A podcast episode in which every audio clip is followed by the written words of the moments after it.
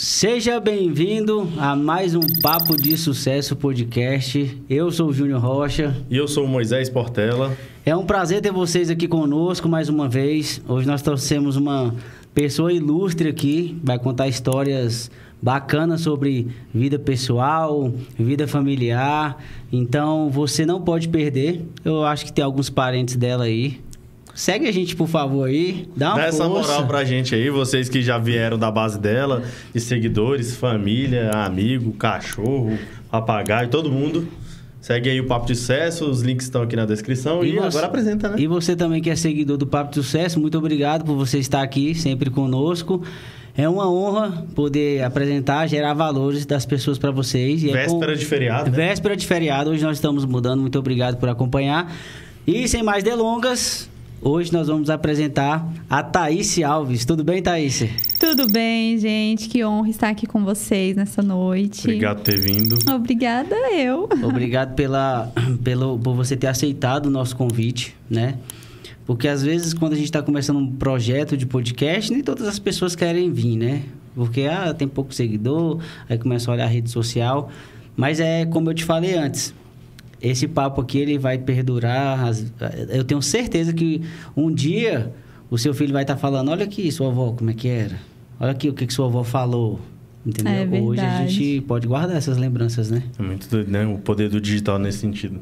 É, a gente Gente. tem um poder realmente de alcançar muitas pessoas em um longo tempo, né? Em um longo tempo. É porque realmente ficam marcas.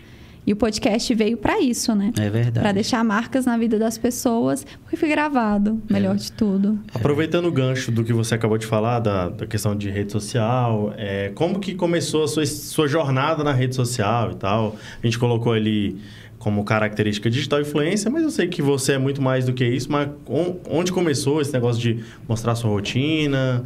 Onde que nasceu isso daí? Como é que foi? Então, gente, quando eu comecei, eu comecei por volta de 2019 para 2020, mas a minha virada de chave mesmo foi realmente na pandemia.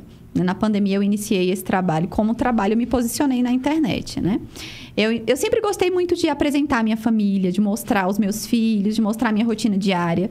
Só que eu nunca levei tipo assim, muito a sério, como um trabalho de verdade, né? Então eu iniciei nesse, nesse rumo mesmo com um propósito de, de apresentar um pouquinho da minha rotina diariamente. Porém, as empresas elas foram começando a me procurar para fazer divulgação, né? E eu tinha pouquinhos seguidores. Tipo assim, eu não dava, nem eu dava nada por mim, entendeu? Tipo assim, eu falava, porque, meu Deus, quem é que vai querer uma menina que tem dois mil seguidores para fazer uma divulgação de uma loja? E aí começou com minha filha, né? Ela, ela surgiu a primeira parceria dela, eu levei ela para conhecer essa loja e ela começou a fazer, né, provador bem pequenininha, gente, pensa aí. Caraca! Bem pequenininha, bem pequenininha ela começou. E foi bem legal, porque Que massa, né? foi desse, desse, desse primeiro trabalho que eu falei assim, nossa, será que as pessoas elas enxergam a Thaís como influenciadora digital? Então, assim, eu falei assim, eu acho que eu tenho algo a mais que eu posso entregar para as pessoas. Porque eu já gostava de compartilhar da minha vida. Só que quando eu entendia que ali tinha uma oportunidade de, de trabalho para mim, eu falei, peraí que eu vou agarrar essa oportunidade. E você se comunica bem também, né? Provavelmente você não estava utilizando isso a seu favor, né? Não, não. É assim, são. Eu sou professora, né? É, meu nome. Meu nome. Eu, eu fazia direito. Fazia direito, eu fazia faculdade de direito, só para vocês entenderem um pouquinho do processo da minha vida, né? Eu comecei fazendo faculdade de direito, eu sempre fui da área de educação. Só que a, gente, a área da educação o povo conversa muito, né? Fala bem, se comunica bem. E Mas aí eu é bom fui. conversar com pessoas assim. É. Porque às vezes a gente fica aqui no podcast, a gente fica meio. Né, pessoal Mas- vai matando É. o, o assunto, assim, vai matando É, aí. então a gente se comunica bem. Então, eu era de uma área completamente diferente da que eu sou hoje, né? Então eu fui realmente pro direito, saí do direito, tranquei a faculdade, fiz cinco semestres de direito, falei assim, peraí, não, tô no lugar errado. E eu vi que não era um sonho meu. E aí fui para pedagogia. Quando eu fui para pedagogia, é, eu terminei a faculdade e eu falei assim, nossa, tem algo a mais que eu posso trabalhar dentro do Instagram. São ferramentas e veio a pandemia. Quando veio a pandemia em 2020, né, para 2021, não foi mais ou menos?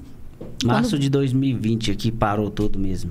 Quando veio a pandemia, que todo mundo parou, foi aonde as portas se abriram para mim. Que eu falei assim, agora eu tenho a oportunidade de apresentar o meu trabalho de uma forma mais espontânea, com mais autenticidade, passando realmente quem eu sou, da forma que eu sou. E eu comecei a conversar com Deus mesmo e falando assim: eu sei que o Senhor tem um propósito na minha vida. Que o teu propósito é muito maior do que os meus olhos podem ver. O Senhor não fez eu trancar aquela faculdade em vão. Então agora usa as ferramentas que eu tenho para que eu possa colocar para fora os dons que o Senhor me entregou para mim. Então comecei trabalhando, né? É, comecei para a sala de aula, fui para a sala de aula. E dentro da sala de aula, eu meio período eu trabalhava como professora e meio período eu trabalhava como influenciadora digital. Então, assim, ano passado mesmo, para mim, foi muito corrido. Imagina. Muito corrido, muito corrido, porque as oportunidades foram muito grandes. Na pandemia mesmo, eu trabalhei muito, gente, de casa. De casa mesmo, entende? Divulgando as empresas, divulgando as lojas. As empresas mandavam as coisas para mim fazer a divulgação em casa, sem precisar sair de casa. Porque todos nós estávamos assim, né? E realmente os empresários eles, eles precisavam de uma ajuda porque estava todo mundo de portas fechadas. Precisavam fazer as suas divulgações. E todo mundo na internet, e né? Todo mundo na internet. Todo mundo foi para a internet. Então eles viram, assim, muitos procuravam a gente, falavam assim: "Poxa, mas eu não tenho condições de pagar". Né? Um, um, trabalho hoje como influenciadora digital deve ser caro para você levar uma influenciadora na loja quando eles nos procuravam, né? E eu falava, poxa, agora é a hora de segurar a mão né, do empresário e falar assim: não, eu tô com Parceria, você. Né? Não se preocupe, não. Esquece valores e vamos trabalhar, vamos divulgar seu negócio, que esse é o nosso intuito como influenciador. Tem influenciador que infelizmente não é assim. Né? Mas eu sei que, que quando eu me posicionei e eu falei assim, pera que agora eu tenho uma oportunidade de trabalho, as coisas mudaram completamente. Mas aí você conciliava os dois ainda, Conciliava né? os dois. Eu trabalhava tanto como professora, meio período, e o outro período eu trabalhava como influenciadora digital. Era uma correria. Gente, eu chegava correndo, às vezes, na sala, só vestia a roupa rapidinho do uniforme, almoçava voada, tipo assim, 10 minutos para entrar dentro de sala de aula foram assim 365 dias do ano puxado para mim. E aí quando encerrou o ano, é, eu fui demitida dessa empresa, né? Eles não, é, eles não me mesmo, eles né? não me contrataram. E ali eu falei assim, agora eu tenho a opção de falar o que que eu quero para minha vida. Entende? Porque eu amo a educação. Eu amo ensinar, eu amo dar aula, eu amo. Eu tenho vários projetos agora para começar a trabalhar nessa área de educação, porque eu falei assim: eu fiz faculdade de pedagogia e eu vou usar na área que eu estou entendeu? Eu não estou é, dentro de uma sala de aula ensinando crianças, mas hoje o meu papel é formar pessoas através de desenvolvimento pessoal, através de dicas do Instagram, através de ensinamento de ferramentas que eu tenho, que eu uso hoje, que eu tive dificuldades quando eu iniciei. Então, assim, eu tenho dois projetos saindo do forno agora, depois a gente vai falar disso mais para frente. Então, assim, eu vejo que, que é, eu ter sido mandada embora foi onde a minha virada de chave aconteceu. Por quê? Porque eu vi ali uma oportunidade de falar assim, agora eu tenho essa, essa oportunidade de, de trabalhar só para mim, de ser dona do meu próprio negócio, porque as pessoas olham para o influencer e falam assim, mas como assim ser dona do seu próprio negócio? Você trabalha, você vive disso? Atualmente eu vivo disso. Entendeu? Assim, eu tenho todas as minhas contas, né, são são são pagas através do meu trabalho como influenciadora digital. É um trabalho muito sério, né? Que as pessoas acham que é só gravar um videozinho, que é só fazer um postzinho, que é só fazer um recebido, mas não é. Existe, existe muito conhecimento, existe muito, muita resistência ali de você buscar, é, procurar estudar. Porque nós, nós, influenciadores digital, nós temos que buscar conhecimento na área que nós vamos trabalhar. Para não ficar para trás, para não ficar para trás. Né? Então, assim, é importante eu buscar conhecimento para poder passar para o próximo. Né? Quando eu vou buscar o que eu quero falar com propriedade, agora eu estou no tour gastronômico, né? Trabalha, trabalhando essa parte de tour gastronômico no meu Instagram tem sido assim muito bom. E eu tenho atingido um público muito legal. Por quê? Porque os meus seguidores gostaram bastante dessa nova Thaís, dessa nova versão que veio oferecer para eles, entendeu? Então, assim, eu vejo que são propósitos. Eu iniciei no meu Instagram falando muito sobre família. Eu sempre com, é, compartilhei muito, eu não deixei de compartilhar. Só que agora eu estou indo em um nicho mais definido. Né? Eu tenho um posicionamento no meu Instagram. Eu trabalho sobre desenvolvimento pessoal, sobre o meu tour gastronômico, família e Jesus. Ponto. E as pessoas, elas me conhecem por quem... Poxa, o que a Thaís fala no Instagram dela? A Thaís fala isso, isso, isso e isso. Então ela vai compartilhar um pouquinho de cada coisa.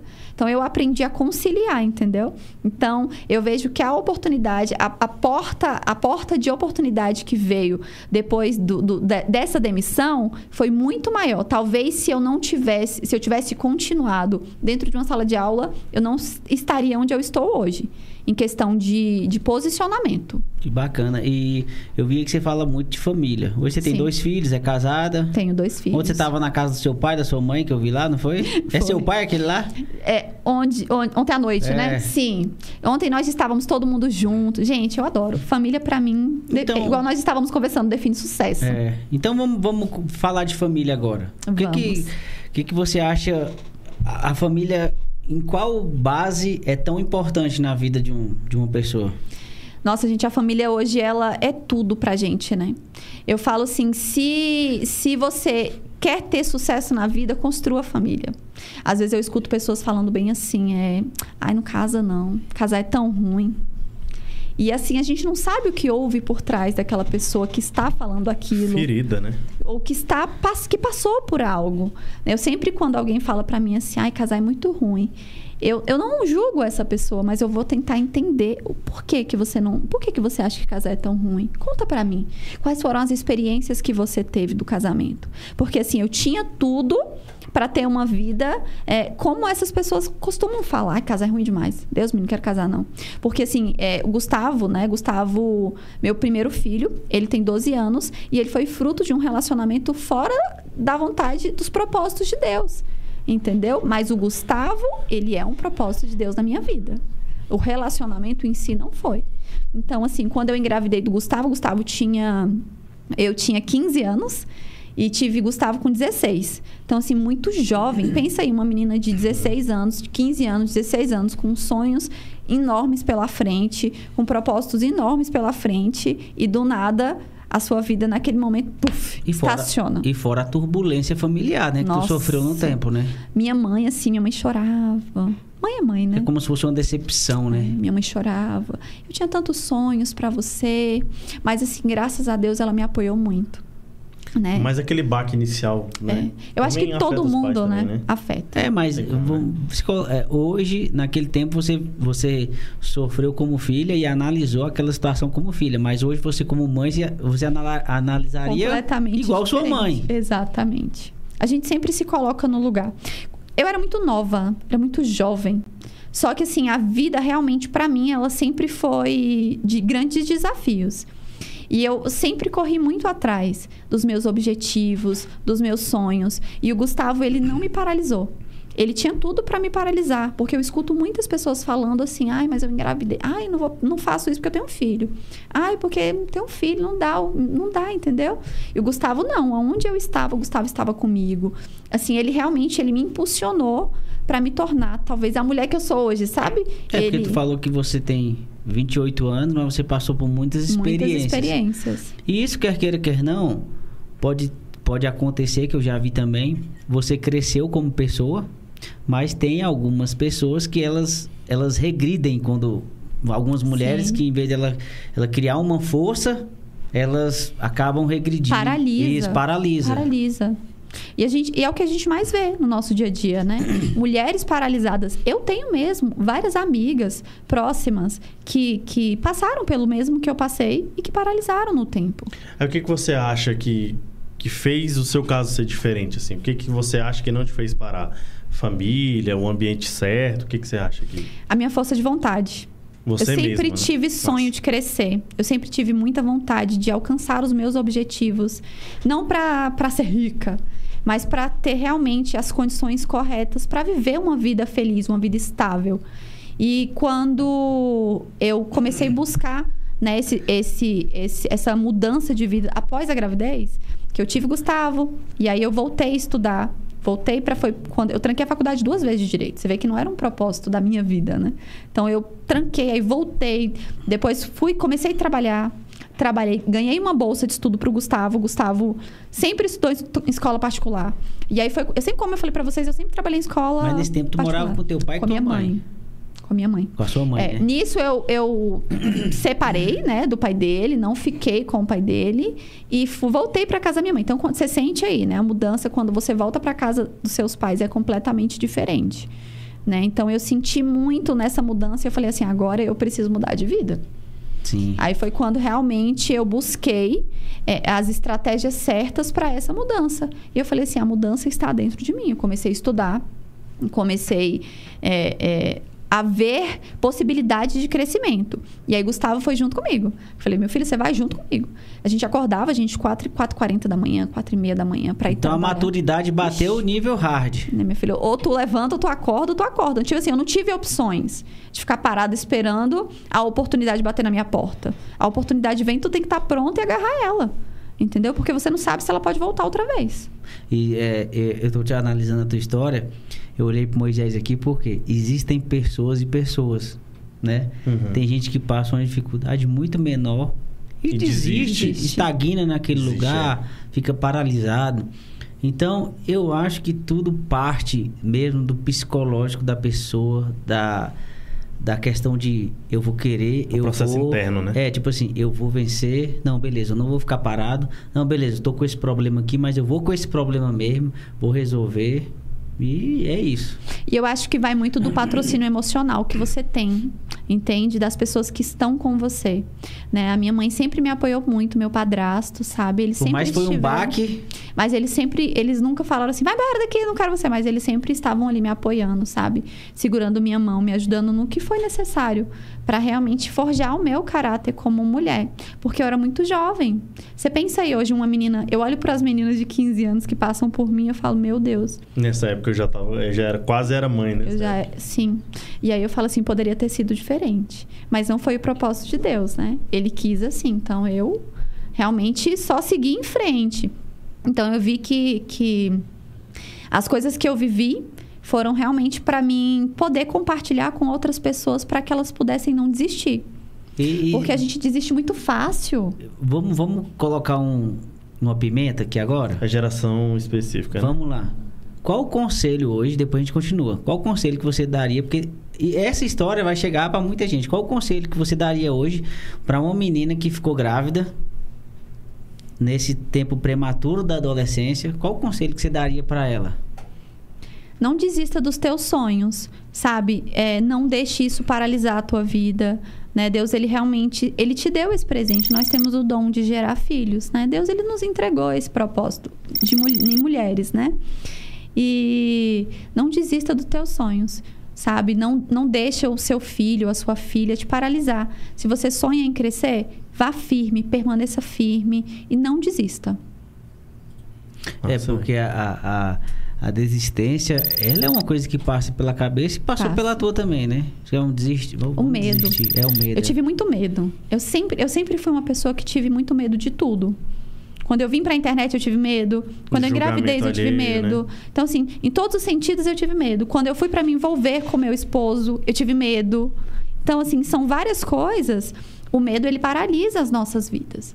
Mas quando realmente você entende que ele não pode continuar tomando o controle, as coisas fluem diferente. Entende? E eu vejo que o meu esposo chegou pra isso. Aí depois de um tempo você conheceu seu esposo. Foi. É, Depois Gustavo, de quanto tempo? Tinha, tinha Gustavo tinha quantos Gustavo anos? tinha quase quatro anos, mas de três para quatro anos. E ele chegou na nossa vida realmente para somar e falar assim: eu estou com vocês, vou segurar na mão de vocês. Você E ele tomou né? assim, ele tomou o controle ali, porque Gustavo sempre teve o apoio do pai. Né, assim, eu não tenho que reclamar em relação a isso. Porém, é, eu precisava viver uma vida longe dele. Entendeu? Então, eu fui para a igreja, foi quando eu fui para a igreja, mas antes de ir para a igreja, eu fui para o mundo. Entendeu? Eu tive várias experiências no mundo que me fizeram entender que não era o lugar, o mundo não era o meu lugar. Entendeu? Nós fazemos parte do mundo. Mas nós não podemos ficar dentro ali da roda dos escarnecedores. Entende? Eu estava nessa roda. Então, assim, até eu acordar e falar assim, não, aqui não é o meu lugar. Demorou um pouquinho. Como é que é o nome do teu esposo? Emerson. O Emerson, tu conheceu o Emerson na igreja, Come- não? Gente, eu conheci o Emerson chegando de um encontro com Deus. Olha que coisa linda. Ele chegou, a primeira pessoa que ele conheceu foi eu. É, o varão chegou na hora. Chegou. A, hora, A oração foi Foi boa. bom, foi bom. Os três dias de encontro foi É. bem. Não, tá mas quem tava chegando no encontro? Ele. Ele? Ele. Caramba, tu tava orando mesmo. O bichinho tava crente. Botou o pé É, no chão e falou. Eu quero o cabra. varoa. Eu quero o cabra daquele jeito, no óleo. Aí o cabra. Ungido. E aí, quando ele chegou do encontro, Você vê, nós né, nos conhecemos. E assim, nós tivemos a oportunidade de fazer tudo certo. Tudo que eu não fiz. Eu sempre tive muito medo, como eu falo pra vocês. Então, assim, quando eu conheci meu esposo, é, eu tinha muito medo. Quem é o homem que vai querer se envolver com uma mulher Porque que já tem tinha filho? né? É, ma- mas. Ainda mais no isso- ambiente religioso, né? E tal. É. Que, que tem esse lado Eu também, muito né? Mas isso, Moisés, é uma também. barreira para as mulheres. É. Principalmente Sim. as mulheres que têm filho. Vamos supor, a mulher não é feliz e aí ela terminou um relacionamento e ela tem dois filhos ou um filho. A maior paranoia que ela tem é assim, nunca mais vou arrumar um homem. Porque o homem não vai querer uma mulher com filho. É isso. Você já passou por isso. Eu falava assim: Meu Deus, eu sou tão nova, tão jovem. Qual vai ser o homem que vai se envolver comigo, sabendo que eu tenho um filho dentro da igreja? Porque dentro da igreja, a maioria das pessoas, elas procuram o quê? Uma pessoa virgem, uma pessoa para seguir todos os passos e propósitos dentro da igreja, como aliança com Deus, entende? Então, quando eu conheci o Emerson, ele veio também de uma vida totalmente ativa. Ele tinha acabado de chegar do encontro, porém ele estava buscando um renovo na vida dele de mudança em todos os sentidos. Então eu falei assim, opa, peraí que já é uma pessoa diferente aqui, né? E foi, foi sabe quando bate a primeira vista ali? Eu não sei explicar até Sentiu uma hoje. conexão, né? Até hoje eu falo, eu falo para ele assim, eu não te queria não, amor, não te queria não. Eu não te queria, porque assim, eu batalhei muito, porque eu tinha muito medo de ter uma experiência realmente e me frustrar. Mas era um trauma que você tinha ou Eu não? tinha Ah, trauma, causa tinha do medo. relacionamento- O relacionamento Tinha medo, trouxe né? muitas feridas, né? Sim, verdade. trouxe muitas, muitas feridas. Eu tinha muito medo. Muito medo realmente de me envolver com a pessoa e me magoar, ou a pessoa brincar com os meus sentimentos. Então, assim, foi um tempo de tratamento. E aí nós viramos amigos. Primeiramente, nós somos grandes amigos, né? Porque eu acho que um relacionamento começa aí. Né? Você vai entender se a pessoa realmente é pra você dentro da amizade. É na amizade que você vai conhecer os defeitos dela, né? Na amizade que você vai conhecer se essa pessoa trata bem a família dela, como ela trata as pessoas próximas a ela. Então, assim, a gente teve essa oportunidade de estar junto em vários momentos. Nós fizemos vários trabalhos eh, sociais juntos, né? De ajudar pessoas, porque eu sempre gostei muito de fazer esses trabalhos sociais, de, de ir em casas de recuperação. E ele, e ele gostava bastante também. Então, a gente sempre fez muito trabalho junto, sabe? Dentro da igreja. Então, assim, aquilo ali foi nos aproximando muito mais. Então, assim, eu vejo que, que Deus uniu. Deus, ele não une né, pessoas, ele une propósitos. Então, o meu propósito se uniu com o dele e encaixou certinho. Então, as coisas foram fluindo. A gente casou, tipo assim, em um ano. Foi muito rápido, tudo muito rápido. Crente não demora não, né, gente, casar. É verdade. Crente não verdade. pode demorar a casar, não. pode Crente tem que casar senão- rápido. É, senão. Peca. É complicado. É verdade. Ia falar isso não, mas é Pega. Então, o que que acontece? Então, a gente, a gente seguiu todos os propósitos, né? Fizemos aliança com Deus, foi muito bom. Fizemos amizade especial. E foi um tempo realmente de, de aprendizagem juntos, onde nós aprendemos a nos conhecermos melhor, entender o que, que eu gosto, o que, que ele gosta. Porque quando você casa, são duas pessoas completamente diferentes.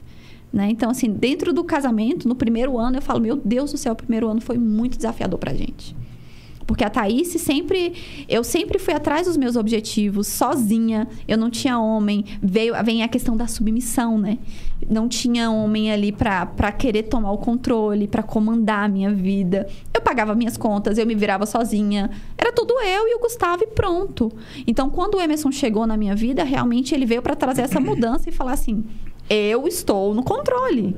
Eu sou o seu esposo, eu vou ser o provedor da casa, eu sou. Aí vem a questão da submissão, né? Da gente entender que o, o homem que manda, né, ali em todos os sentidos. É, na realidade é porque é o seguinte, é, as pessoas hoje em dia elas confundem essa parte da submissão. Quando você fala assim, ah, a mulher tem que ser submissa ao homem, aí tem mulher que ela ela Não, ela, manda, ela não manda. debate, ela debate sobre isso, fala: "Não, eu que não vou querer ser mandada pelo homem, não sei o quê". Mas a submissão em si não é isso. Não. A submissão é o homem entender que ele é o mantenedor da casa e ele assumir o que é de principal em termos de custo, é, Responsabilidade. responsabilidade, aí vamos colocar o financeiro, o espiritual também, que ele tem que estar com a cabeça boa o tempo todo, porque É, O homem, ele tem que orar mais, né? Isso. Ele tem que ser o que mas mais. então, mas o que acontece? Mas as pessoas usurparam essa palavra Submissão. submissão. Aí É. a mulher submissa tem alguma, alguns, alguns criteriosos religiosos que fazem assim. A mulher submissa ela tem que fazer tudo que o homem manda. Jamais.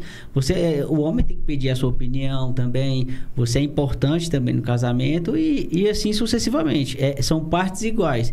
Mas a submissão que a gente fala é o seguinte: é do cara assumir que ele é o, o, o cabeça. Ele é o cabeça. É. Nós somos o pescoço, né? É. Eu, eu gosto muito que minha pastora sempre fala: Ó, gente, o homem é o cabeça e vocês são o pescoço. Vocês vão Isso. direcionar ali o- por onde mesmo. que vai, entendeu? Eu mesmo, quando eu vou fazer, quando eu vou fazer alguma coisa, eu peço opinião pra minha esposa, porque às vezes ela tá mais lúcida, né, Moisés? Porque eu gosto de fazer umas coisas. Umas muito- cagadinhas, né? É, gosto de fazer umas cagadas. Aí o que acontece? Ela tá mais lúcida. Opa! Mas Calma pé- aí. mas pé no chão, param né? um pouquinho. É, né? calma aí, não vai não, porque é o seguinte, vamos analisar isso aqui como é que é. Ah, não, isso aqui não dá certo. Não. Aí eu. Aí eu, eu já tenho uma. Eu já fiz algumas cagadas quando eu. Menos o cadete, né? O cadete você não É, o cadete né? não, arrumei uma briga, mas o cadete tá comigo. Só não sei se ele vai pegar de- hoje pra, pra mim ir pra casa. porque- Meu Deus do céu! Esse você Eu- comprou escondido, né? Eu deixei meu carro na oficina, o cadete tá aqui embaixo na garagem, só não sei se ele vai pegar. Ai, Jesus, vai Aí- pegar em nome vai, de Jesus. Vai Você sim. Se ele não pegar em- o Moisés, me deixa em casa. Aí que... Eu tomara que ele pegue mesmo. É. Porque senão ele vai arrumar uma briga lá na casa dele. É isso. É, tá vendo como é que é? Você Eu tá não arrumo na minha, mas ele arruma na dele. Tá ligado? Aí Tá, tá, tá frio aí? Tá tranquilo. Tá tranquilo? Tá. Então, o que acontece, ô, ô Thaís? É- Esse lado familiar, ele, ele muito vem disso. Aí, às vezes... Aí, agora eu vou te perguntar uma coisa que também é polêmica. Qual é o fator de Deus na tua família? Vamos supor, qual é o fator de Deus na tua vida primeiro? E depois, o que, que ele representou? para você encontrar o homem da sua vida e depois isso ser agregado ao seu casamento e à sua família como um todo. Qual é a... o que que, qual é a, a grandiosidade de Deus nisso tudo? Gente, que forte, né? É, caraca, que pergunta, velho. Que pergunta. Então, a obediência, a fidelidade, eu ouvir e seguir o que Deus estava mandando eu fazer. Eu fui muito sens... eu sempre fui muito sensível. Eu sou muito sensitiva. Sensitiva assim, sabe quando você sente aquilo e Deus fala? Eu sempre me conectei muito bem com Deus, sabe? De questão de, de, de buscar a resposta, de orar. E eu converso com Deus como eu estivesse conversando aqui com vocês. Porque Ele é uma pessoa. Né? que eu te falei, Moisés? Ele é uma pessoa e pessoas precisam de relacionamento.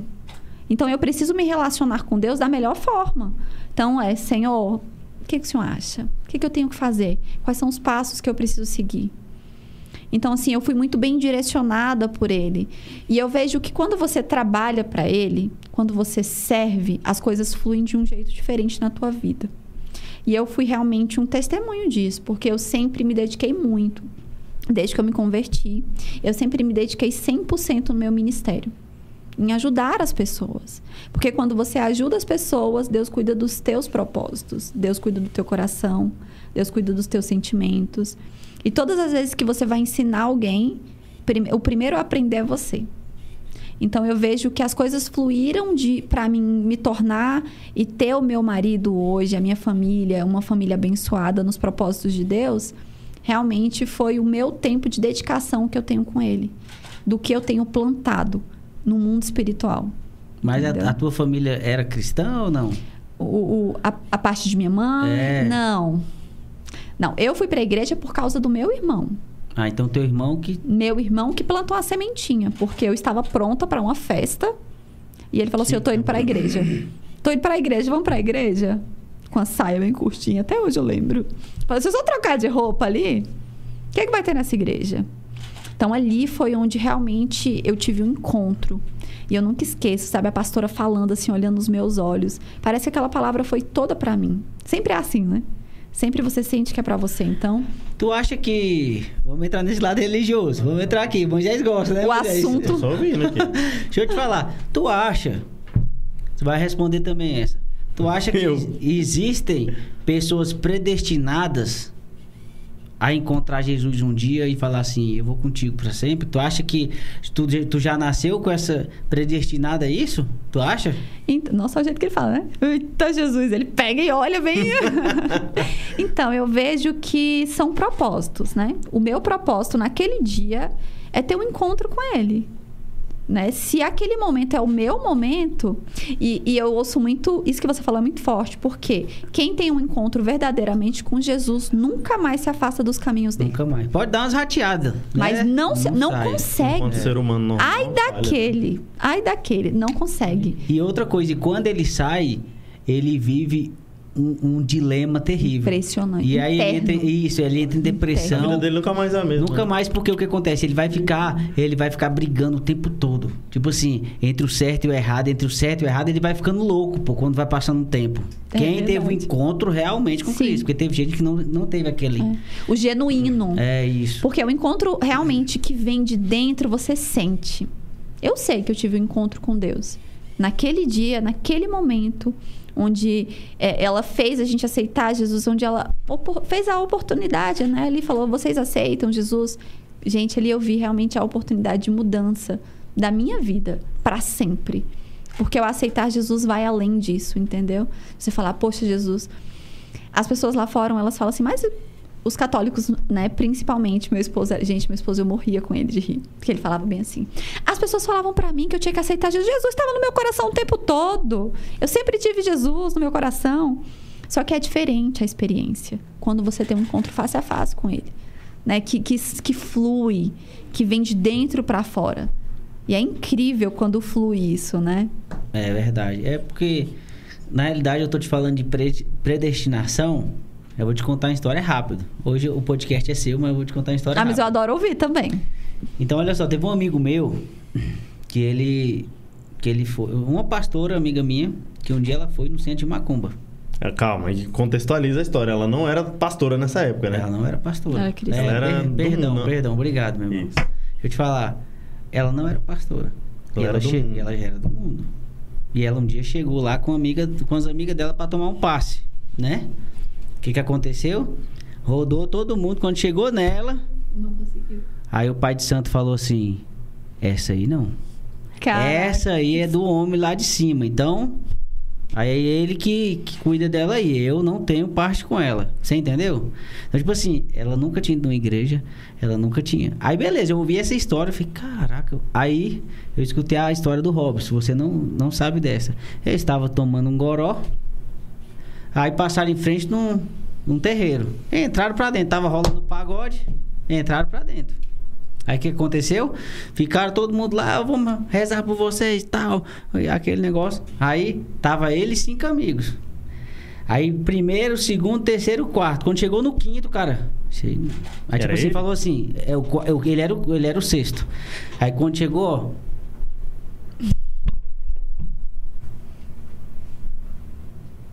A Bíblia. A Bíblia. Que coisa linda. Esse é do homem, ó. A Bíblia debaixo do Uhum, A braço. Bíblia embaixo do braço. É como se a gente fica, esse aí não é meu. Os escolhidos, né? É isso. Então, mas aí entendeu? é isso que ele tá falando de ser predestinado. E aí, eles não eram convertidos nessa época. E agora então, eles já nasceram predestinados. Predestinados. Que lindo. Aí, tipo assim, por mais que aquele lá. Aí ele falou que esse amigo dele, ele, ele saiu da presença de Deus e tal. Eu acho que é o seguinte, a gente tá falando de um pouco de, de religião aqui. Nem era o nosso assunto. É, mas, mas mas, fluindo, mas- né? é, mas o que a gente tá falando aqui, na realidade, é, resumindo tudo, é relacionamento com Deus. Sabe o que eu acho também? Já que tá todo dando, o podcast é dela, mas a gente que tá falando. Não, mas eu tô adorando ouvir, Não, mas é porque eu acho Isso é assim muito também bom. que junta a vontade da pessoa com a- algo maior, pô. Eu vejo muito isso. Eu vejo isso na tua vida, Júnior. Tipo assim, moleque, a gente tá prosperando, graças a Deus, a gente sabe disso aqui. é, fora do podcast, que o podcast, enfim. É, mas, tipo, não é, não é por você que você tá prosperando, sacou? Isso é o bônus, pô. É verdade, é uma Entendeu? consequência. Aqui, ah, beleza, você- sua vida tá próspera, mas você é um bônus. Na verdade, você é um instrumento. A sua prosperidade é um instrumento que você vai. Porque Deus sabe que ao, com você prosperando, você vai abençoar a vida de X pessoas. Como Eita. Deus sabe disso, você tem um bônus, pô. É isso aí. O bônus é seu, não. Você vai ter a vida próspera mesmo. Mas não é por isso que você vai prosperar. Sacou? Eu É penso verdade. assim. Entendeu? Porque não é sobre você. É, entendeu? É sobre quem habita em você. É. E quantas pessoas você vai poder abençoar através da sua prosperidade? Exatamente. Pessoas próximas a você. Quantas pessoas você já tem abençoado? Entendeu? E quantas vai abençoar ainda? Então, porque é só o começo. Entendeu? É Isso doido. tudo aqui é só o começo de grandes coisas que virão, entendeu? O extraordinário de Deus ainda vai vir muito melhor, muito maior. Porque você está posicionado e a oportunidade bateu e você agarrou a oportunidade. Não, e outra coisa, co- é, é como essa questão aí, eu- acho bacana quando a gente escuta histórias, porque tem gente que é muito preocupado com a visualização. Ah, deu tantas Às vezes 10 pode ter visto aqui. Mas é uma coisa que vai ficar gravado. Quem sabe um dia um neto teu ou um filho teu esteja passando por uma dificuldade. Ou alguém no YouTube. Ou alguém no YouTube, é, Aleatório. isso. Mas eu tô falando em âmbito familiar, Uhum. da história que você cons- construiu. Uhum. E a pessoa vai lá, bicho, vou, vou ouvir minha mãe aqui. Aí ela vai, caramba, minha mãe. Isso pode mudar. Isso na realidade pode não. Isso muda Muda. a história de uma pessoa. Muda. Porque realmente as histórias marcam, né? É verdade. E o testemunho arrasta. Isso mesmo. Então, a nossa vida é o nosso maior testemunho. As experiências que eu tenho, as experiências que eu vivo, elas têm o poder. Eu posso chegar aqui agora te contar quem eu sou e você pode se sentir tocado por Jesus através do que eu vivi. Entendeu? Então, assim, nós temos esse poder de alcançar vidas através da nossa vida, do nosso testemunho, do que eu vivi, das experiências que eu tive. E a gente tem o poder de arrastar muita gente. Atualmente, eu sou líder de célula, né? E eu cuido de várias pessoas. E às vezes eu falo, meu Deus, mas o que, que esse povo vê na gente? Né? Então, assim, realmente a gente entende que são propósitos. A minha vida tem o poder de alcançar outras vidas. E o podcast realmente tem esse poder de deixar salvo para quem possa impactar outras pessoas. E também na ótica de educação, porque você falou assim, eu sou uma educadora. Eu também me considero um educador, já te falei isso. Sim, né? que eu sou sim. tipo um professor. É. Daí que às vezes eu apanho nesse processo de venda e o Júnior é meu sócio até muito por causa disso. Que ele é o cara da venda, né? Hum, Porque na internet, na prática, eu só me, eu me considero só um professor. Só que na internet você tem alunos infinitos, né? Sim. Porque tem escala, tem todo esse processo. Então, quando a pessoa utiliza a internet a favor para gerar valor, que é o caso que a gente está fazendo aqui, a coisa tende a dar certo, né? É verdade. E deixa eu te falar, Thais. Então, beleza. Aí você foi lá, conheceu o Emerson, aí começou a história. Tem uma Mas vida. tu lembrou o nome do cara, velho? Tô bom, não tô Tá bem. bom. que você tá de Parabéns, né? Parabéns, parabéns. Parabéns. É só crítica aqui. Só, só tem então, você aqui, tem que sabe? elogiar também. É o coach motivacional. É, Ele é o meu coach desmotivacional e eu sou dele. Desmotivacional. É. Muito bom. Então, Muito Thaís. Então, beleza, você criou a- aquela casca familiar e você se sentiu segura com Sim. seu marido. E como é que foi a reação do seu filho para crescer ali com, vamos supor, com o pa- padrasto Gente, dele? eu acho que pra ele foi tão simples. Porque quando nós começamos a sair, eu sempre saí muito com o Gustavo, né? E levava ele. Aí ele pegava a mãozinha, colocava a minha mãozinha na mãozinha dele e falava assim: Você vai ser meu pai? Caraca. Que eu acho- massa, né, velho? Que- Fofo, então, né, assim, velho? você vê realmente. Mas é porque ele precisava dessa referência, Ele né? precisava. E é diferente, né? O pai faz total diferença na vida de um filho. Sim. Né? Eu vejo assim hoje, meu marido na, na vida de Estherzinha, né? eu tenho uma de quatro anos também, como reflete. Eles, eles se espelham, né?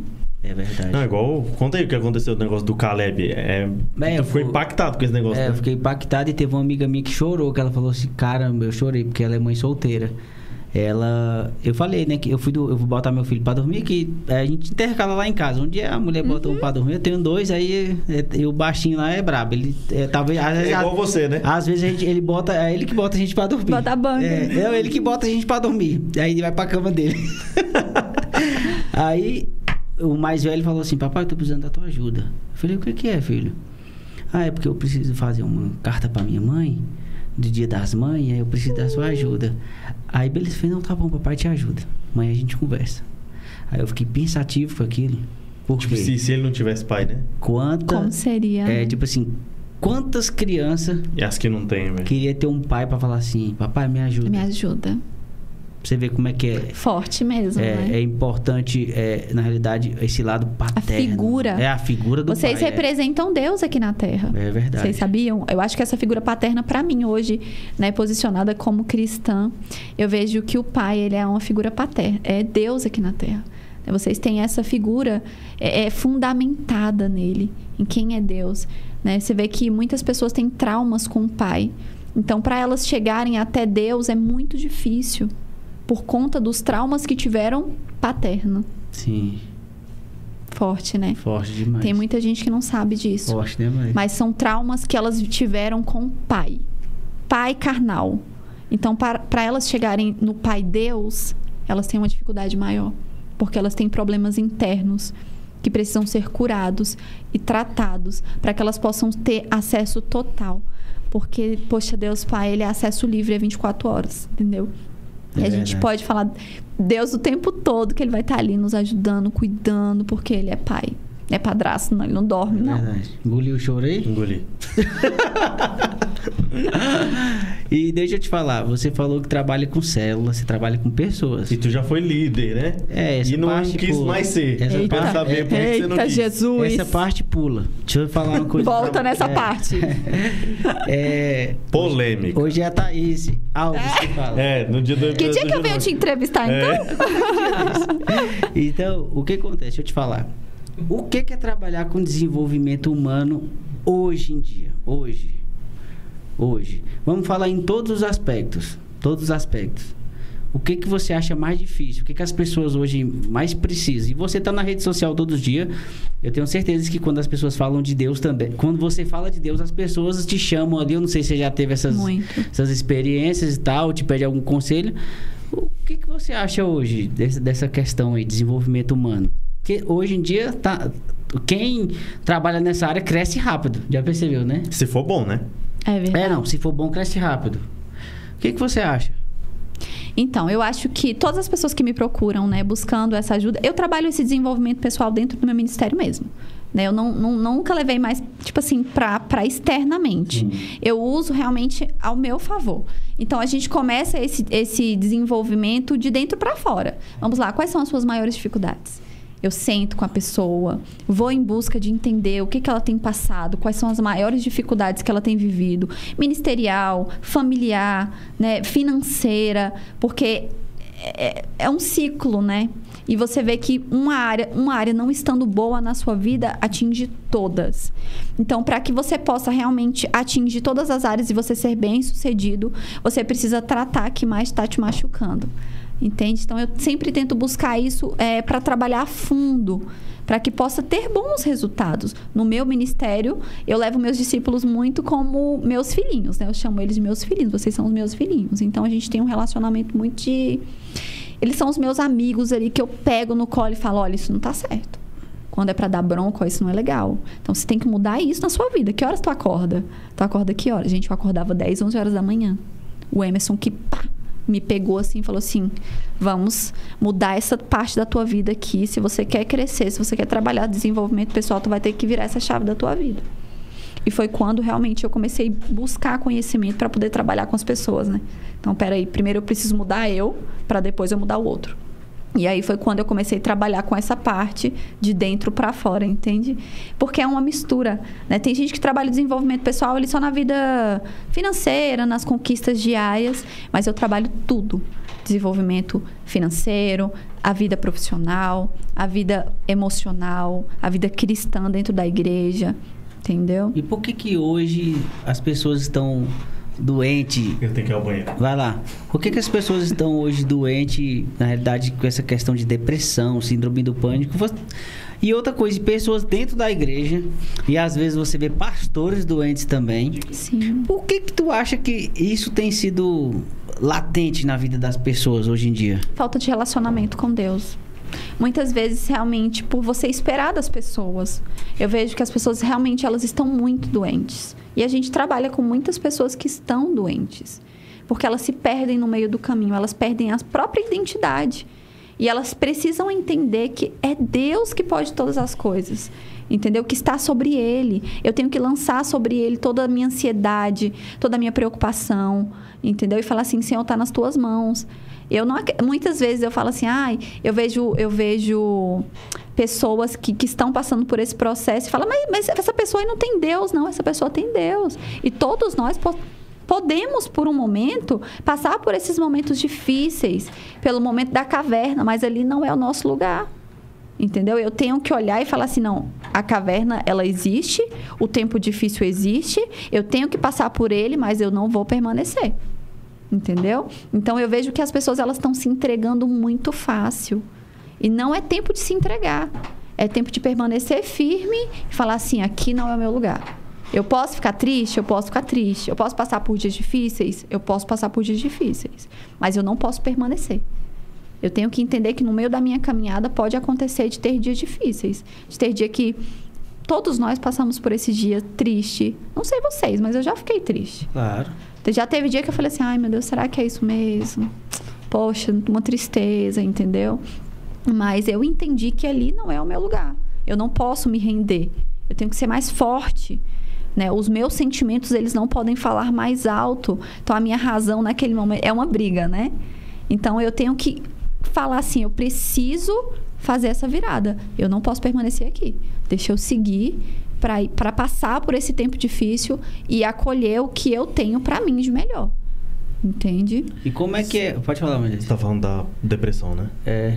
E, tipo assim, tu, quando, quando eu saí, tu tava perguntando qual é a causa, na opinião dela, É. por trás dessa geração. É porque, doente, tipo, falta de relacionamento Falta de mesmo com Deus. relacionamento com É, Deus. sim. E eu acredito que a rede social tem um peso Muito, nisso também, porque a gente está vivendo uma era de processamento de dados muito absurda e a, a gente não sabe lidar.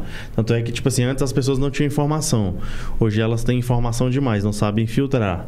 Aí na rede social ela tem o grau comparativo agora também, que É, adoece demais as pessoas. Eu acho que é o que mais que tem realmente adoecido as pessoas é a comparação.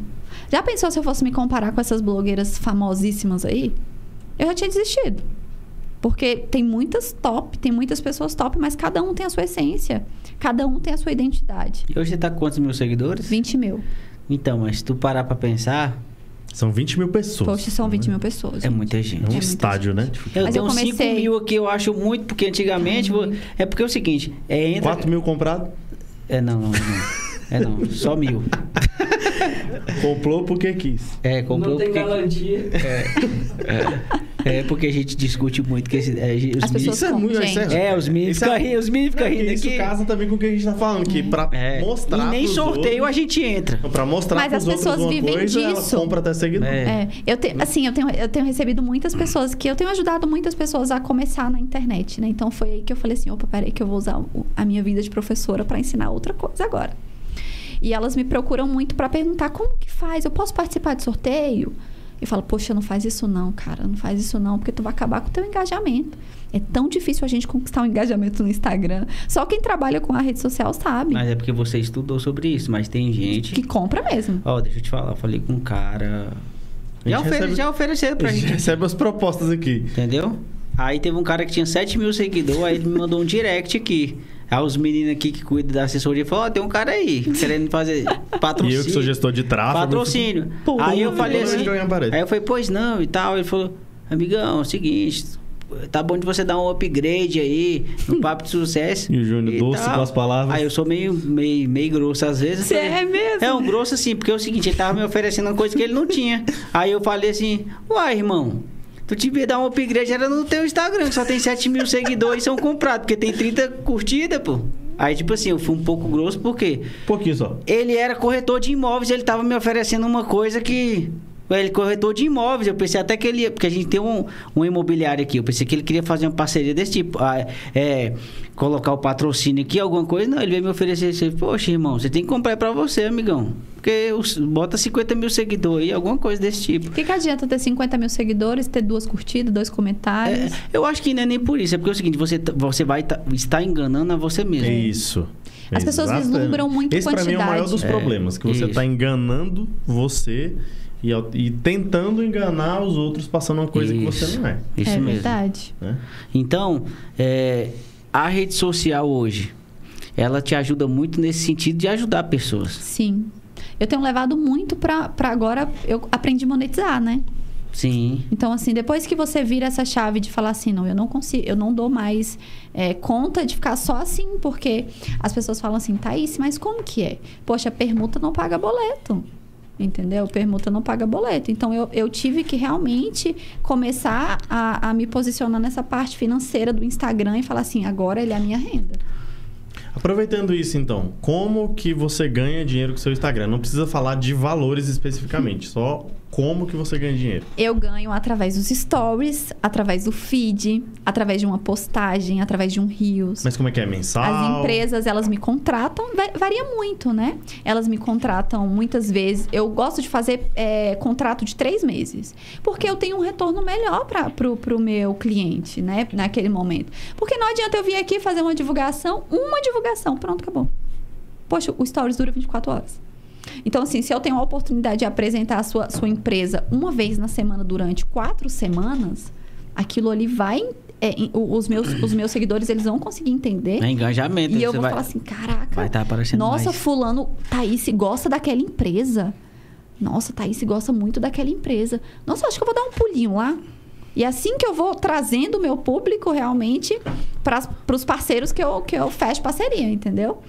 Então, é, é, quando as empresas entram em contato comigo, eu fecho pacote. Tanto bem, se a, pessoa quer três stories, três stories eu não fecho. Cinco stories. Fecho cinco stories, pronto, acabou. É só isso que você quer? É, isso vai te ajudar? Pronto, acabou. É sobre ele, ele quer isso, mas eu, no meu trabalho, eu vou oferecer. Olha, por que, que você não faz assim? Assim para sua empresa vai ser melhor. Nós que estamos aqui, gente, nós influenciadores digitais, nós somos a revista de antigamente. Quem gostava de um jornalzinho? Vocês ainda assim, pegam um jornalzinho? Uma revista de Eu não antigamente? vou- Eu não vou mentir, eu, eu- Não pega. Eu não sou de ler. Então, assim, muitas vezes, antigamente, nós... Eu, eu só olhava os adorava. classificados do Gente, Correio Brasiliense. Do Correio Brasileiro. eu adorava, gente, folhear um jornal, folhear uma revista. Então, assim, eu vejo que nós somos Sabe o que é isso, João? É porque ele tem 16 anos, ele sabe nem o que é. Você Ele sabe o que é jornal? Não, revista eu sei. E jornal? jornal. Também. Correio Brasiliense Já é viu na internet um, né? Graças a Deus, a gente não, não está velho, gente. Isso é, muito bom, né? É verdade. Ah, ah, é verdade. Como é que é o nome? Não. o correio. Eu, eu também não ouvi, não. Ô, Não. Diguinho. Não, é, mas- Você pô. foi longe. Mas a gente Você tá. Tu já ouviu já? Já. Pior Ah. que já. Eu não ouvi. Pior que já, velho.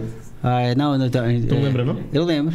Eu lembro. Então, assim, realmente nós somos. Antigamente a gente olhava para a televisão, né, uma determinada emissora, e a gente falava, olha, olhava os atores, eles eram os influenciadores de antigamente. Hoje não. Hoje nós temos a oportunidade de ter vários influenciadores em vários locais.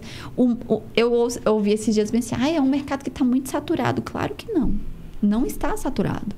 Tem espaço para todo mundo falar da sua maneira, do seu jeito. Eu acho que pelo tanto de pessoas que tem no mundo, até. É, Falta- tem falta. pouca pouca gente, gente. é. Falta. É isso que o pessoal não entende, pô. É. Tem é pouca gente fazendo as coisas. É igual o tráfego pago, pô. Eu até fiz um post, né, Lincoln? A gente fez um post essa semana sobre isso. Aham. É, o pessoal fala que o mercado tá saturado. A lógica é a mesma, entendeu? É. O que, por que que tá saturado? Se eu, se eu sair da minha bolha do marketing digital e perguntar para as pessoas ao meu redor ali assim, ô, você sabe o que, que é tráfego pago? A galera acha que é tráfico. É, entendeu? tráfego pago. O que, que é isso, menino? É, não Tráfico- sabe nem o que, que é. Menino mexendo no trem com um trem desse. E deixa eu te falar, tu começou a crescer na rede social quando mesmo, assim, que deu um boom? Você falou, meu Deus, tô, eu tô... Gente, foi.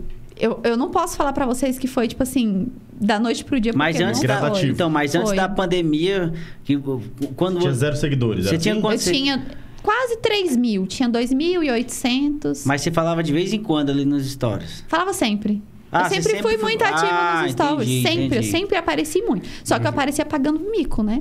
Pagando vergonha. Gente, eu- meu esposo falava assim: amor de Deus, o que, que você fazia nesse Instagram? Eu me achava linda. Me achava top do- das top. Então, assim, realmente eu fazia ali. E eu consegui conquistar o meu público. Porque as pessoas gostavam e eu não sabia. Só que quando uma determinada empresa me chamou, me contratou, foi onde surgiu a primeira monetização, né? E você tinha uns 3 mil seguidores nesse tempo. Que ele entrou em contato Pra tu comigo. ver foi como é que o top. business... Você cresce mais com o business do que só na brincadeira. Entendeu? Ela tinha 3 mil seguidores.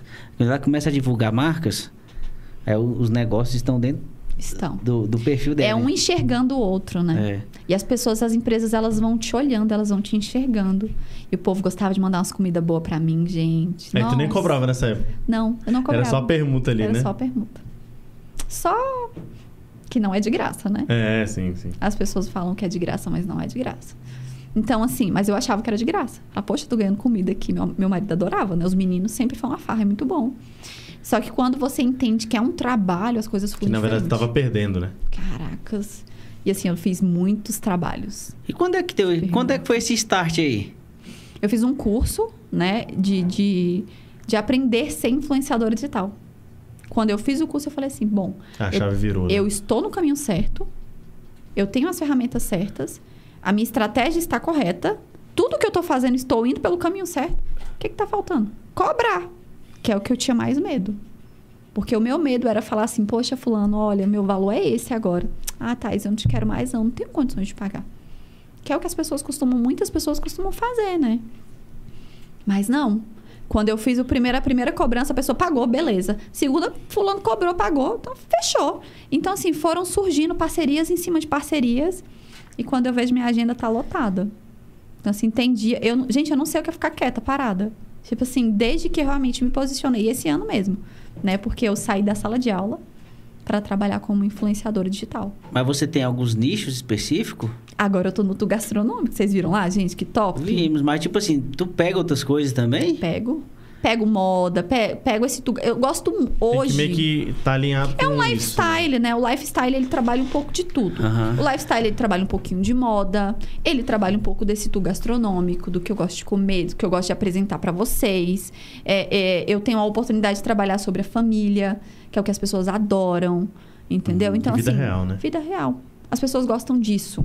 Lifestyle não é nicho, né? Mas é ali eu tenho que trabalhar algo posicionado que eu vou pro tu gastronômico. Entende? Então, o tu gastronômico é essa parte de beleza, de bem-estar, de cuidados. É, eu trabalho mais firme, mais focado. Então, mas hoje tem algum cronograma assim semanal ou é, ou é aleatório? Aleatório. Ah, agora eu vou Agora eu tô aqui, acabei de acordar, fiz uma limpeza de pele, fiz o cabelo, tô indo ali tomar um café do Pior nada. que é, a- a- o pessoal gosta de acompanhar isso, O né? povo, Gosta, pô, o povo gosta de novelinha. O povo adora. Você bota uma fofoca. Quando eu botei lá a fofoca, a gente colocando lá do povo do meu irmão, o povo. Gente, eu nunca vi o povo reagir como o povo gosta. O povo gosta de cuidar da vida dos outros. O povo gosta.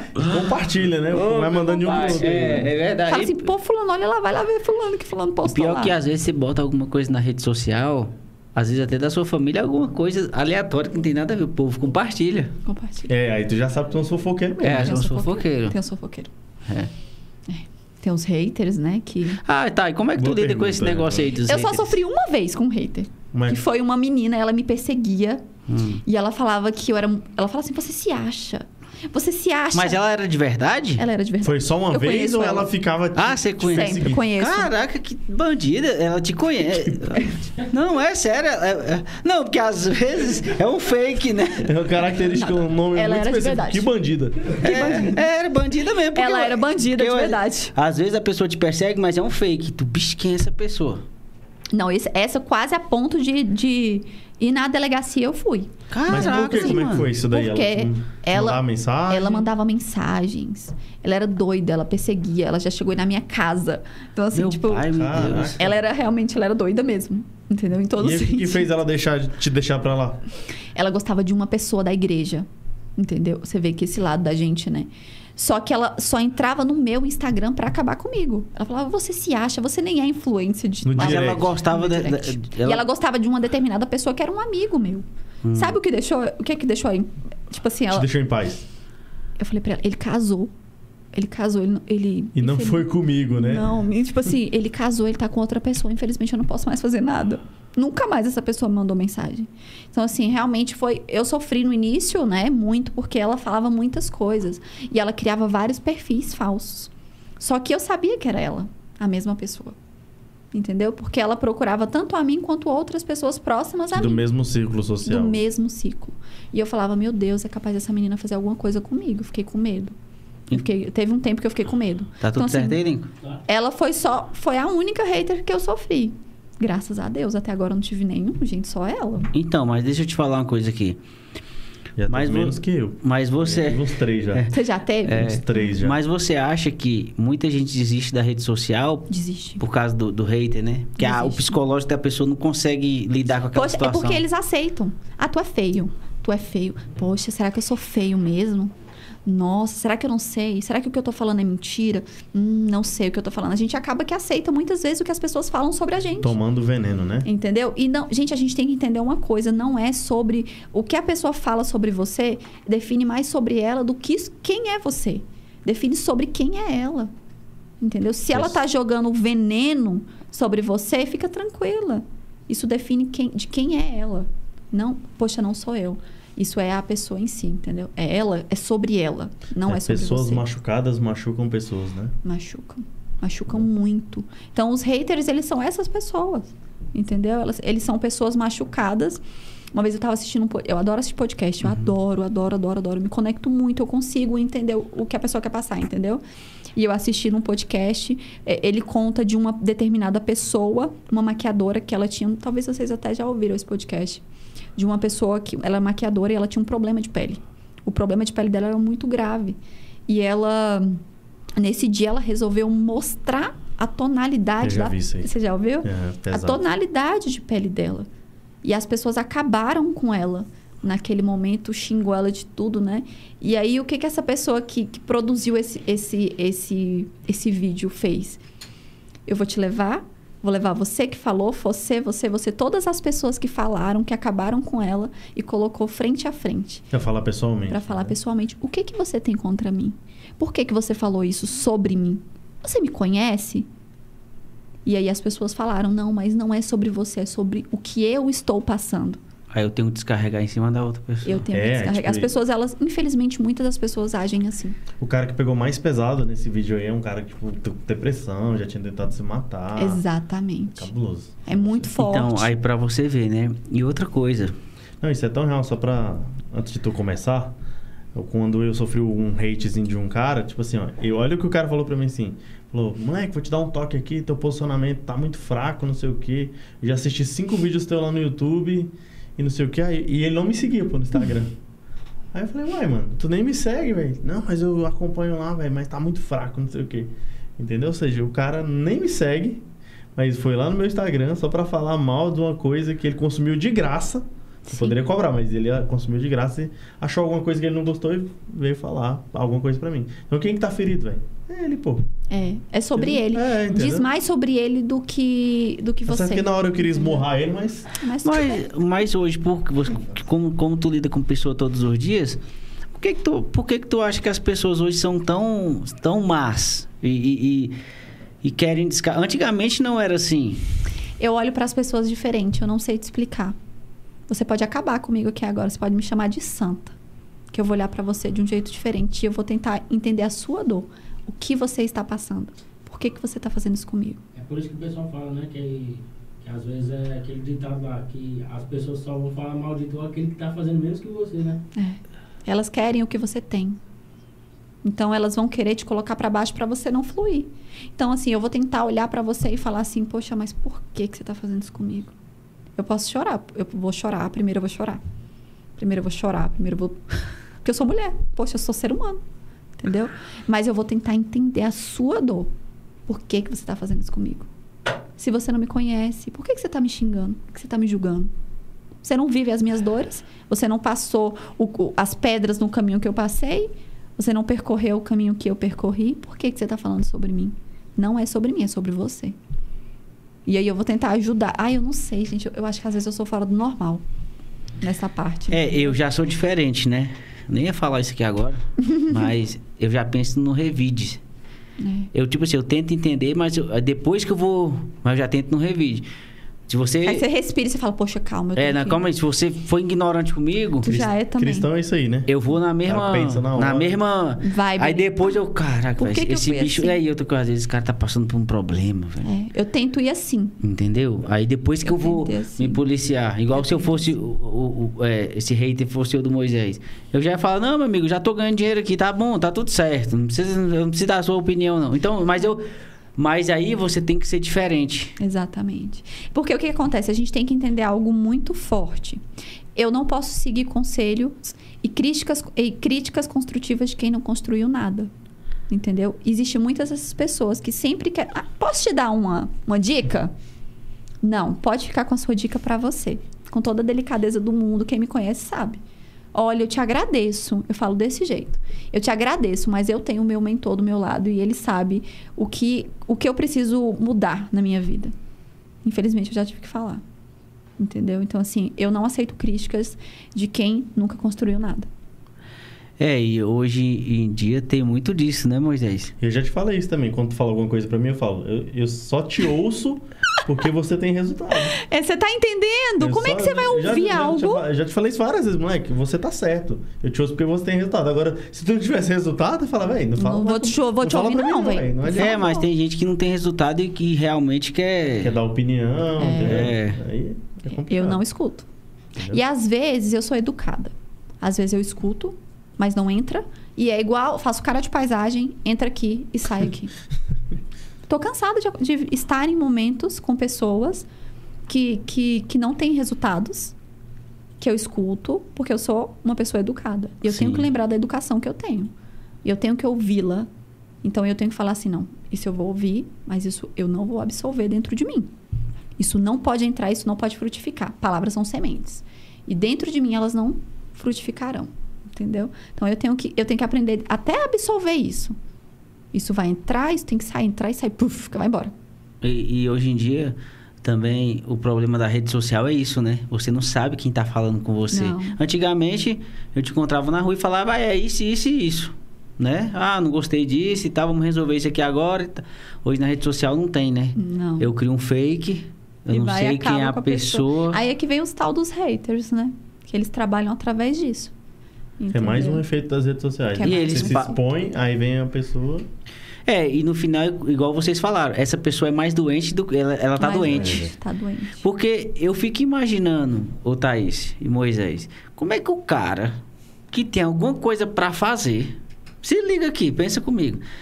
Se tu tem alguma coisa pra fazer, tu tem teus filhos, tu tem teus afazeres, a gente trabalha, A vida é corrida. a vida é corrida. Aí eu vou abrir meu Instagram, botar aqui conta nova, De alguém que, pra falar com alguém que CPF, eu qual não C... gosto, Pera aí, qual o eu- CPF? Que eu não vou botar meu E-mail. C... Eu não vou botar meu CPF, vou criar um e-mail. Aí eu vou ter que criar um e-mail. Olha o aí eu vou ter que colocar o CPF de outra pessoa, porque se o cara for denunciar, ele acha quem é, pelo IP. Agora.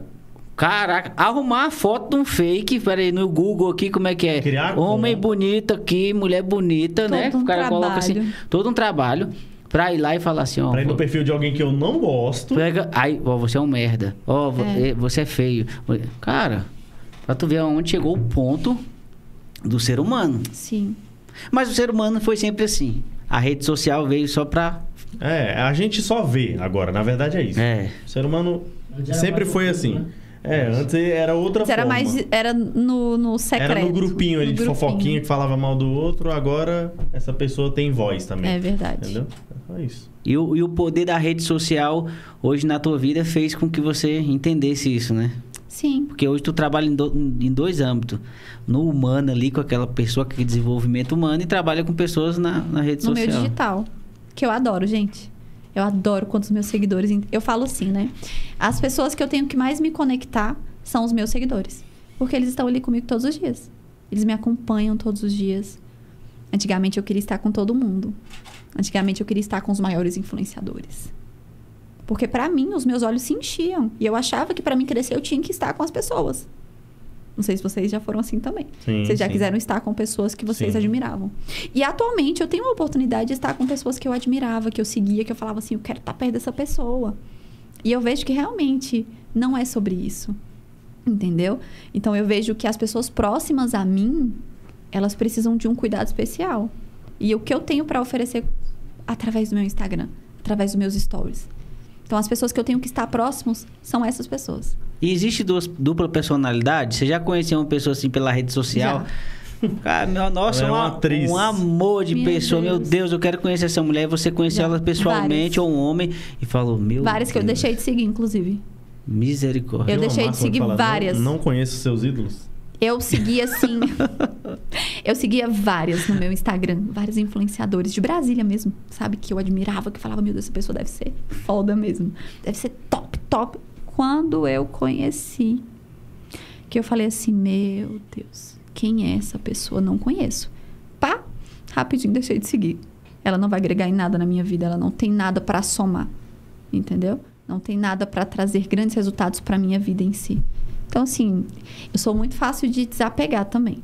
Se eu gosto de você, eu gosto de você. Mas se você não, não, não vive o mesmo propósito que o meu, então, assim, a gente vai andar por mundos diferentes. Entende? E nesse mundo de influência, a gente vive grandes desafios. E é um querendo derrubar o outro, entendeu? É, a, a gente recebeu uma menina aqui que ela falou isso. Ela é, ela é como é que se fala? Influência também. Ela falou que ela ficou muito abismada com esse mundo do, Eu fiquei dos influência digital, porque é um querendo derrubar o outro, é um querendo ter mais seguidor do que o outro, aí é um querendo olhar o que a pessoa está divulgando. E aí eu falei, meu Deus, pelo é complicado, né? Poxa, eu tô em tal lugar e fulano não... Por que que fulano me convidou também, né? Já- no início eu falava, eu me comparava muito, né? Eu falava assim, poxa, mas por que que eu tô... Por que que fulano foi convidado e eu não fui? Qual que é a diferença entre eu e fulano, entendeu? E eu via que tem determinados lugares que não é pra mim estar. Eu vivia grandes experiências nessas últimas duas semanas que eu falei assim, opa, peraí, tem coisas que eu não posso fazer por, por ser casada. Eu não Sim. posso estar em determinados lugares por conta do meu relacionamento. Entendeu? Eu vivi grandes experiências, depois eu conto pra vocês no off. não posso contar Sei, aqui. segura a audiência aí. É, não, e pior que. que e, e outra coisa, esse te- o pessoal sabe que você é casada. Tem assédio também? Nunca sofri, graças a Deus. Eu também sei o meu lugar, né? Claro. Eu não- claro. eu sou muito- posicionamento eu sou muito é- fechada. É extremamente Eu não me abro com Tipo todo assim, mundo. séria, né? Sou muito séria. Vocês Sim. perceberam? Sou não, séria. não, sério, assim, no termo, tipo assim. Tipo assim, meu trabalho, sai com o meu jeito trabalho. certo. Isso, Eu sou muito séria. Isso mesmo. Eu sou muito séria. Isso mesmo. Eu sei, eu levo muito a sério. O meu trabalho é esse, esse. Se eu gosto de vocês, eu vou conversar, eu vou sorrir, a gente vai rir, pronto e tudo. Mas eu sei até onde eu posso ir. Claro. Porque eu sou uma mulher casada. Eu não tenho Verdade. certas brincadeiras que eu não posso Claro, aceitar, claro. entendeu? Tem certas brincadeiras que eu não posso fazer. Da mesma forma os homens, né? Os Sim, homens é que são verdade. casados. Eu acho que o que eu não gostaria que meu marido fizesse, eu não vou fazer. É, não, Entendeu? claro, com certeza. Então eu tenho que É- ter muito É, cuidado. porque na realidade, hoje, a posição das pessoas hoje dizem que ela, quem elas são, né? Exatamente. Uma vez eu vi o Flávio Augusto falando disso, tipo... Perguntaram pra ele, você já foi assediado, cara? Pô, bilionário, não sei Sim. o quê. Aí ele falou que nunca aconteceu, nunca, nunca, nunca, nunca. Porque ele Sim, nunca sim. deu Ele liberdade. nunca- Claro, é o posicionamento dele é muito claro É, sobre isso- o casamento dele, isso, isso sobre a mesmo. importância da família dele. É isso mesmo. Então, A gente tem um espaço ali da Herbalife que a gente vai, né? Tomar um shake todo, todo dia. Moisés não vai, Moisés é preconceituoso com o shake da Herbalife. E lá tem várias mulheres, tem Gente, vários eu homens. adoro. Aí o que acontece? Eu Sou chego gordo, lá, eu não fico abraçando as mulheres. Eu pego aqui na mão, aqui, ó. Tá tudo certo. E Eu, os meninos também, a muitas mesma coisa. vezes, Muitas vezes. Antigamente, eu, era, eu sou muito do toque. Sim. Todos nós somos. Eu acho que. Tem muita gente que não gosta. Eu adoro, eu adoro abraçar, eu adoro beijar. E quando eu conheci meu esposo, eu sempre fui muito assim com o pessoal da igreja, sempre abraçava, chegava abraçando. Uhum. Sim. Só que automaticamente, sem ele me pedir, eu comecei, puf, Se policiar, che- né? As pessoas chegavam em mim e já estendia a mão, entendeu? Uhum. Então, assim, eu sei quem eu posso abraçar. Eu sei quem eu posso dar um toque de carinho. Mas eu sei quem eu posso estender a mão e pronto, e acabou. Isso, isso tá mesmo. tudo bem, entendeu? É isso mesmo. Então, assim, a gente tem que realmente se policiar, nós que somos homens e mulheres casadas, É. sabe? E, e deixa eu te falar, a rede social hoje, quando tu olha assim pra trás e fala assim, caramba, a rede social mudou isso na minha vida. O que que tu acha assim? Mudou o que na tua vida? Em todos os âmbitos. Tudo. Eu vou depois eu vou mostrar pra vocês uma foto, só pra vocês terem noção da Thaís, quando a Thaís começou. Mas tá lá a no questão de teu, no autoestima aqui. Instagram? É bom de deixar lá, porque Vou o Moisés deixar. fala, eu vou deixar pra, Tá lá. pra As ver, pessoas pra vão lá ver a evolução. Deus. Evoluiu. Jesus do céu, como é que evoluiu as- mesmo, quando a pessoa vê. Evolu- Rapaz, evoluiu mesmo. É. Eu falo assim, como é que as empresas me contratavam pra fazer determinados trabalhos? Eu falo, meu Jesus amado, eu não me contrataria, entendeu? Mas poxa, que bom que elas me notaram. Uhum. Significa que não é sobre o Não é externo. só, não é só isso, Entendeu? né? Mas muitas coisas mudaram, entendeu? Na minha vida, no meu posicionamento de imagem. Eu fiz consultoria de imagem com uma consultora maravilhosa. Que assim, ela me ajudou muito. Não, porque assim, quando você contrata um consultor de imagem, você fala assim, poxa, mas ele vai trabalhar só a sua imagem? Não, ele vai tra- trabalhar a sua imagem pessoal, interpessoal também. Então, assim, ela foi um papel fundamental na minha Então tu estudou também, né? Estudei. Porque É, tem- na verdade, esse é o ponto em comum de todas as pessoas que têm sucesso, Entra lá. independentemente da área, né? É. Você minha vai minha consultora tá lá, ela é top, a bicha é top. Ela me ajuda até hoje. Até Mas ela, ela é consultora de imagem? hoje. É. Ela te ensina a se posicionar. Tudo, Foto, tudo. Tudo. Ela me ensinou tudo. Como me posicionar, como sentar, como reagir, como. A bicha é top. Ela tem um trabalho comigo, viu? Eu vou vou. Ela tem um trabalho maior com o Lincoln aqui, que ele agride a moda direto.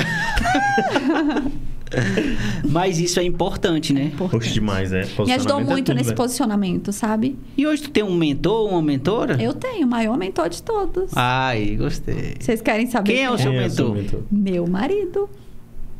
Ficou frustrado, né?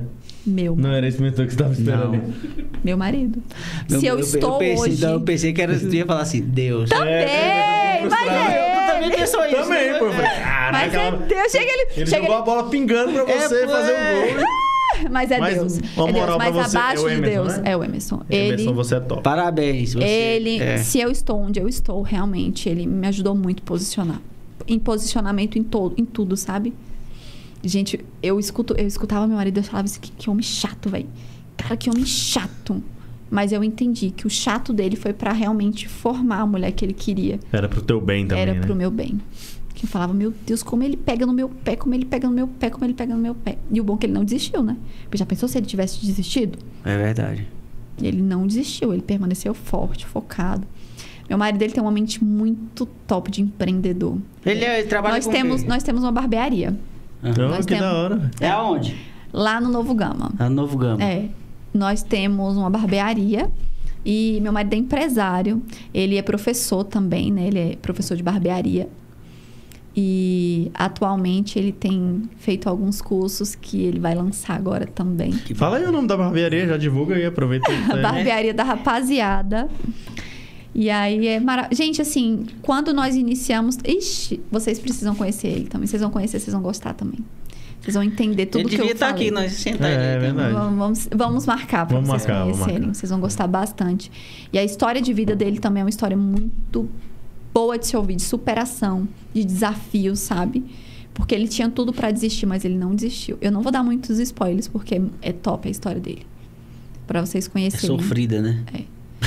Sofrida, É, realmente. É, porque o que acontece? É porque é top quando é sofrido. É, né? Ele é que a pessoa vai assim, né? É, Vê a ascensão, ele- né? Ele sofreu muito para conquistar tudo que ele tem hoje e para ele se tornar o homem que ele é hoje, em Deus e o homem empresário. Ele tem uma mente assim que eu falo, meu Deus do céu. Que homem. Não é porque ele é meu marido não, sabe? É, mas eu. eu, eu a, a menina lá é a mesma coisa, né? Esqueci, foi o nome dela. É, é o marido dela que é o apoio dela. Ah, ele tava até aqui. é. É. Como é que é o nome dela lá? É, Isa. Isa. esqueceu no Isa dia, né? Cardoso. Ele. Ó, É. Isa. A Ele Isa quase esqueceu Cardoso no é o- dia, mas hoje ele esqueceu. É, a Isa Cardoso é é uma influenciadora. E o marido dela que é o braço direito dela. É, meu marido, eu falo, você é meu assessor. Quando. Porque nós temos uma equipe, né? Nós, influenciadores, a gente tem toda uma equipe. As pessoas olham pra gente e falam assim, não dá nada, né? Acho Mas que é só nós um celular e. Não, pá. nós temos uma equipe de social media, nós temos uma equipe de, de fotografia, temos uma equipe de, de tráfego pago, de design, que tem muita gente atrás da gente, né? Sim. Para poder realmente fazer o nosso trabalho fluir. Então, eu falo para ele assim: você é o meu assessor em tudo, porque você me direciona, né? Você me ajuda, você tá ali me impulsionando. E hoje vocês têm uma empresa de marketing ou não? Não. Nós somos a nossa empresa mesmo. Eu sou a, a Aí minha você, marca. aí você tem os seus freelancers ali, que é esse pessoal que faz esse trabalho pra você. Isso, Tipo, uma equipe meio que tá É. sempre à disposição ali, né? exatamente. É, porque na realidade a pessoa tem que ter uma equipe, não tem como, né? Não tem. Chega um, mas antigamente, quando tu começou, tu começou sozinho. era tudo eu. Fazia tudo eu, tudo eu, ele. A gente editava, a gente fotografava, a gente fazia, a gente filmava, a gente fazia os posts. E ele sempre te apoiou nessa área. Sempre, a gente sempre sentava, se virava, sempre, sempre. Mas as coisas vão melhorando, né? Os É humilhados verdade. serão exaltados. Então, isso que eu ia até te perguntar, mas ele sempre te apoiou? Porque sempre, assim, Sempre, sempre, que é uma sempre. carreira não convencional, digamos assim, né? Sempre. Sempre me apoiou. Sempre, sempre mesmo. Nunca falou assim, não, não vai por isso, não faz isso não. Nunca. Nunca ouvi isso dele. Eu sempre ouvi ele, vai, você consegue, você é capaz. Ele sempre me incentivava, me lançava, sabe? Pra me conquistar o que eu sonhava. Que Ô, massa. Thaís, e cara. como é que a gente vence essa barreira aí? Fala pro pessoal aí que é meio. que é meio vergonhoso. Eu, antigamente eu era, né, Moisés? Agora você já tá. Ah, Agora já tô meio soltinho. Você tinha vergonha de quê? De fazer os stories? Não, não é vergonha. É porque é o seguinte, é como se fosse uma, uma... Depois do Papo de Sucesso aqui, eu desenvolvi um pouco mais, na realidade.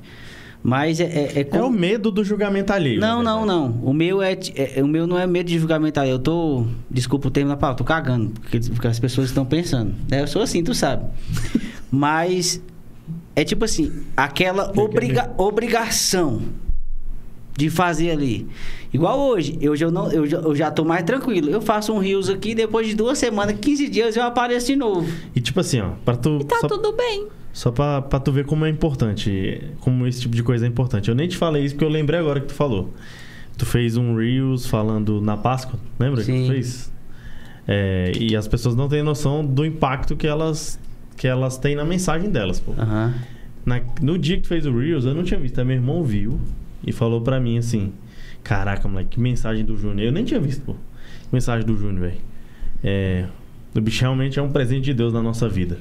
Aí pra tu ver, pô. Isso foi o que você tá sabendo agora, você nem tava É sabendo. verdade. Pra tu ver, pô. É Entendeu? verdade. Como a gente realmente, quando a gente tem alguma coisa dentro do nosso coração, a gente tem que soltar. E a, É. rede, e a rede social é o melhor porque você atira e a mensagem vai. Você não, vê controla tantas pessoas, quantas pessoas são impactadas com essas dancinhas aí do É. mundo? Por que, que a gente não pode com a mensagem do nosso coração? Então, mas a questão que eu tô te falando assim, ensina pra mim aqui.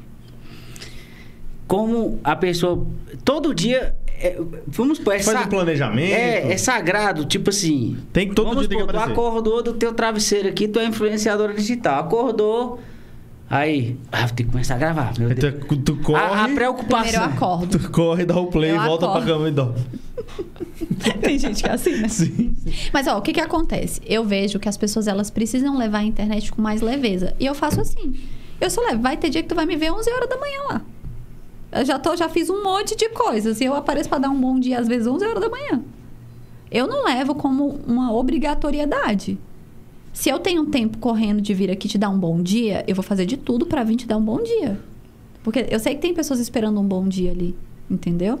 Mas eu não levo ali como, ah, eu preciso dar bom dia, meu Deus do céu. Se eu não der bom dia, já era, eu não comer. E agora o que, que eu vou fazer? Eu preciso mostrar isso. Eu Não, preciso dar. não. Igual. Eu... É, não, isso aí. A- a- aos poucos, as pessoas que estão próximas a você vai até se acostumando também. Né? Porque antigamente eu tinha muita vergonha de falar, meu Deus do céu, o que, que as pessoas vão ficar. meu- Dos meu- próximos, né? É, das porque às vezes a gente. Eu gostava muito de fazer vídeo quando eu viajava. Ou quando eu estava junto com pessoas mais próximas a mim. E eu ficava, ai, mas fulano vai ficar falando que eu tô fazendo coisa, me achando, sei lá. Não é? E aí foi quando eu comecei a falar, não, tô nem aí. É que você Vou vai fazer num meu vídeo aqui, caro, tô por nem exemplo. Aí o que acontece? Não é vergonha, eu tenho. é, vamos, vou, vou falar não. Meu filho flui. Não, mas é na minha linguagem aqui. Eu tenho preguiça. Preguiça assim, ó. Por exemplo, de chegar no restaurante. E gravar, Não né? dá nem tempo, às vezes já tá aqui o Quero prato comer. Antes igual um chegar. amigo meu. Ó, gente, acabei. Eu acho que tu faz isso. Faço. Acabei de chegar no restaurante e tal, e sai filmando as pessoas assim. E Mas é igual ela falou, tem que ser natural. É natural. É, não, mas a pessoa acostuma. É porque eu não Consigo acostumar com essa vibe. Mas é quando você começa. É um pontapé inicial. Quando você desce. Mas é o seu jeito. E as pessoas que, que interagem com você, elas gostam disso. É o seu jeito. Elas vão saber que o Júnior vai, vai oferecer aquilo ali. É o que ele tem pra dar pra elas. Mostra o a- prato vazio, pô. Mostra, mas gente, não deu nem tempo. Gente, não deu nem tempo. Não deu É. nem tempo. Ô, Thaís, minha menina aqui que falou assim, ó, ó, não posta boberangue não, que eu nem olho, eu já, eu já bloqueio logo, eu, eu paro de seguir, eu gosto de ouvir a história. Ela falou assim, eu gosto de ouvir a tua história de vida. Então chega lá, pega teu celular de manhã, escovando os dentes, fala que você tá passando por isso, por isso, por isso. Aí eu te sigo. Se tu botar bobeira, eu não te sigo, não. É, não foi... Mas, ó, tem gente que gosta de come- começar a sua rotina diária, né? Poxa, eu tô indo pra academia, tô indo fazer uma caminhada, tomando um chazinho. Eu adoro postar lá. Todo mundo já sabe que eu adoro um chazinho. Então, o que, que as pessoas... De manhã, aí eu coloco lá. Vocês gostam de um cafezinho ou um chazinho? Aí coloco lá uma enquetezinha já para o pessoal interagindo comigo, né? Então, eu vejo que cada um tem uma forma de de entregar o seu conteúdo, né? Então, assim, o seu jeito... Poxa, você não gosta de ficar fazendo esses vídeos. As pessoas sabem que você não gosta. Mas quando você aparece lá e dá um bom dia, do nada as pessoas não gostam também. As pessoas falam assim, poxa, olha, ele tá aqui dando um bom dia pra gente. Então, a gente é importante. A gente que tá aqui atrás, porque atrás da telinha tem várias pessoas. Quantas pessoas você vê um bom dia? Entendeu? Quantas pessoas você, que você segue, que você fala assim, nossa, fulano dá um bom dia, que legal. Dá um bom dia que vai falando, bom dia, fulano, tudo bom? Então, e, sim, e você recebe alguns feedbacks, né? recebo. Recebo muitos. Quando você fica sem postar, o pessoal te manda. Cadê você? Cadê teu bom dia? Cadê o chazinho? Ah, não, não vi dica. Muitas vezes eu saio, às vezes, tem dias que eu saio e não gosto de ficar postando tudo.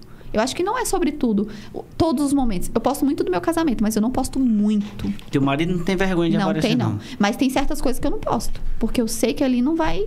Não é o assunto que eu quero trabalhar. Entendeu? Posicionamento. Vai ter lugares que eu vou estar que eu não quero fazer vídeo. Eu vou, posto alguma coisinha, mas eu também não fico postando o tempo todo. Então vai muito do que você quer oferecer pro seu público. E tá tudo bem. Entendeu? Eu acho que cada pessoa reage de um jeito. Eu, eu sou obrigada a mostrar tudo do meu dia a dia? Eu não sou. E se você quiser me seguir, vai ser desse jeito. Entendeu? Eu não quero ficar postando tudo porque é minha vida pessoal. Acaba que você não tem mais vida pessoal, né? Quando Tem esse você- dilema também, né? Quem trabalha com rede social não sabe É. quando não tá trabalhando. Não. né? Qual que- quando que você tá trabalhando ou não tá trabalhando, né? Eu recebo muitos directs, muito mesmo, no final de semana mesmo, bomba. Aí meu marido só fala assim: amanhã você responde. Hoje você não responde. Ou deixa pro pessoal responder, mas você não responde. Porque às vezes eu quero acolher, quero receber, quero pegar aquela pessoa para ajudar e. Tudo tem uma hora também, né? O teu momento de estar com a tua família é mais importante do que um celular, do que uma plataforma, entendeu? Do que um Instagram naquele momento. Porque senão você acaba Misturando. confundindo. E é um as coisas. trabalho. Hoje eu levo o Instagram como um trabalho. Ele é o meu trabalho.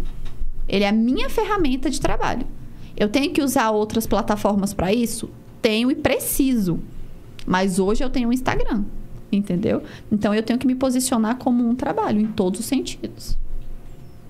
Entende? Pra tu ver como é que é as coisas, né? Não, e tipo assim, é, você vê como não é, não é simples esse negócio de, ah, vamos ser influência. Não, tu, tu vê que tem todo um processo. Saber o que filmar, ter posicionamento, não desistir, porque, por exemplo, ela deve ter passado por um período ali que o negócio não, não andava, né? Você deve ter tido esse período, né? Nossa, Ou tive. seja, Todo quando- me fala um período aí que você quis desistir aí na tua vida. No início. No início que eu comecei, eu não via resultados, eu postava as coisas, ninguém me chamava. E eu via as outras pessoas, um monte, fazendo um monte de trabalho. E falava, poxa vida, ninguém me chama pra nada. Então acho que eu não sou boa. Então acho que eu vou desistir.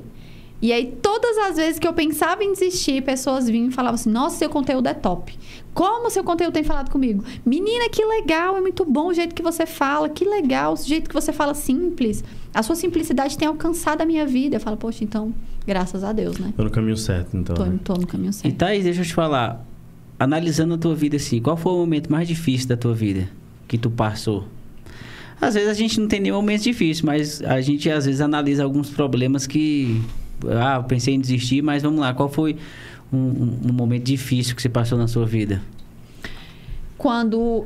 ah, deixa eu ver, mais ou menos. Acho que vai fazer dois anos. Fez um ano, dois anos. Eu passei por um problema de saúde muito sério na minha vida. Onde eu cheguei a pesar 38 quilos. Tem pouco Caraca. tempo, não tem muito tempo, não. Eu não sou muito gorda, né? Como vocês podem ver. Mas foi um, foi um tempo que foi muito desafiador, porque a saúde é tudo que nós temos, né? E eu precisei fazer uma retirada da vesícula.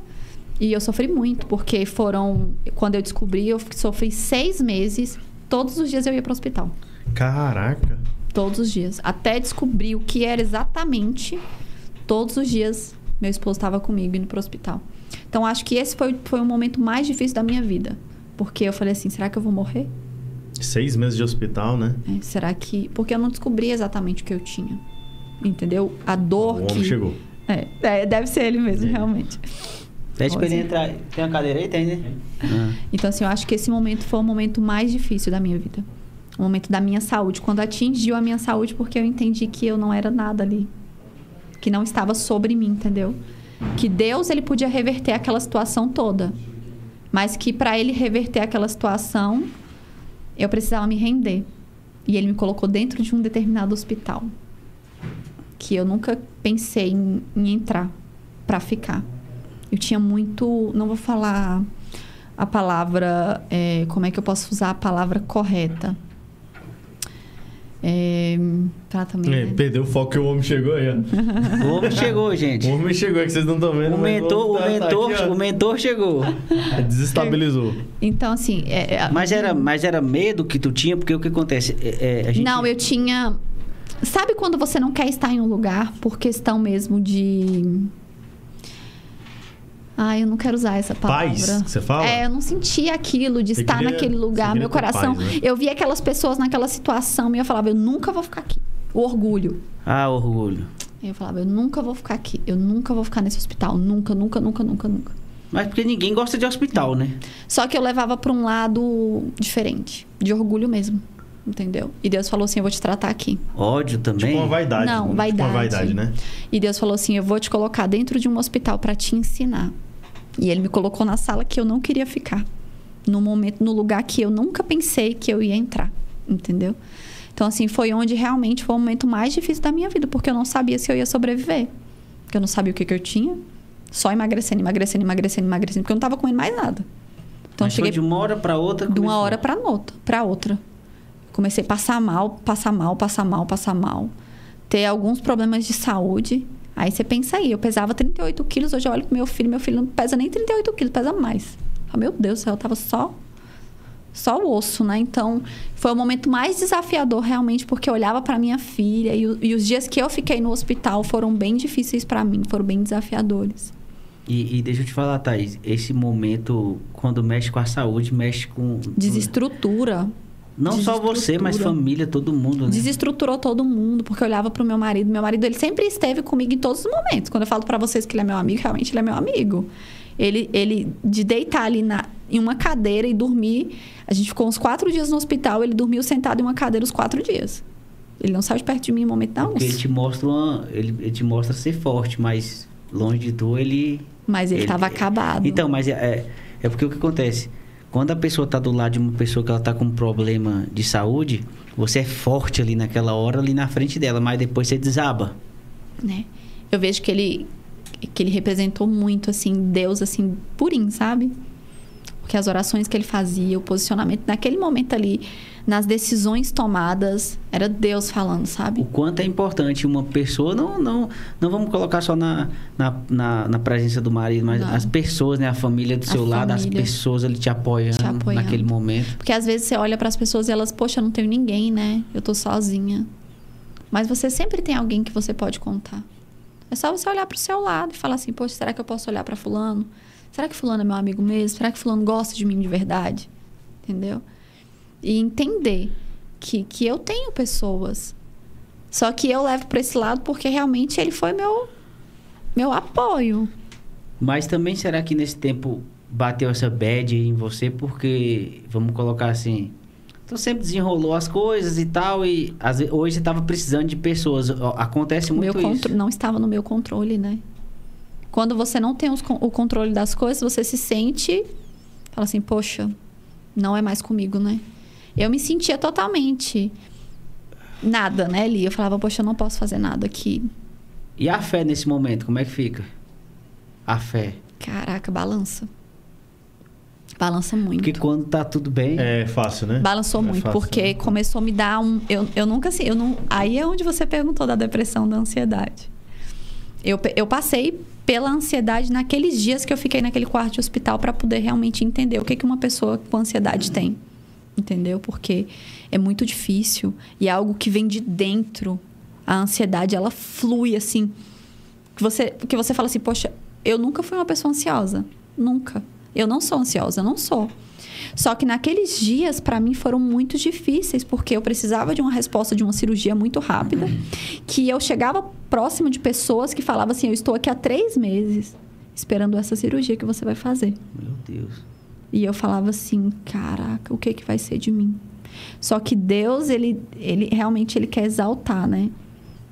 E ele colocou a gente dentro do hospital, sentado. Quando a gente sentou, começou a passar várias pessoas que conheciam, que foram nossos alunos dentro da igreja, que falaram assim: Eu vou ajudar você. Você vai ser a próxima. E eu fiquei quatro dias no hospital. Pessoas que estavam ali esperando três, quatro meses. Eu fiquei quatro dias para fazer a cirurgia. Então, assim, eu vejo que Deus levantou pessoas naquele momento, em uma oração que ele fez. Porque a hora que eu fiz a cirurgia era uma hora impossível. Impossível. Qual é o médico que vai te atender no horário de almoço? Não, não, não, não, não, tem. Não, não tem, não, tipo assim, não atende. entendeu? E, e quando ele fez a oração, ele calou a boca. O médico, os médicos entraram na sala. Então eu vejo realmente que Deus, ele, nós precisamos de pessoas. Todos nós precisamos de pessoas para nos ajudar, para nos incentivar, para nos apoiar. Porque as pessoas falam, ah, não precisa de ninguém não. Eu consigo me virar sozinha? Sim, você precisa sim. Pessoas precisam de pessoas, da mesma forma que pessoas se conectam com pessoas. Entendeu? Então é muito importante você ter pessoas que te apoiam do teu lado, pessoas que acreditam no teu potencial, pessoas que acreditam em você, pessoas que te incentivam. E é isso, gente, eu falo demais. Não, a gente Não, tá escutando aqui. É, a gente veio pra... O marido dela começou a rir lá. eu falo muito. Deixar ela vamos conversar muito aqui. E deixa eu te falar, hoje, eu sei que você é uma mulher realizada, você tem sua família, tem sua vida com Deus, mas eu sei que tu tem um sonho. Qual é o teu maior sonho hoje? Hum, meu Deus. Ai, gente, quando fazem essa pergunta, né, mexe muito. Eu vou facilitar a pergunta. Qual é o próximo passo, então? Aí eu te dá o tempo da tu responder essa outra. É que o próximo passo é mais fácil. Seu é maior porque... sonho. Mas deixa eu te falar uma coisa aqui. Não, deixa ela responder a pergunta. Não, Fala. é rapidinho antes de você perguntar. É Fala. É porque é difícil mesmo essa coisa. É muito porque difícil. O Moisés fala: qual é o teu maior sonho? É, peraí, você Calma. quer pensar. Você quer pensar. Porque a gente tem tantos sonhos, né?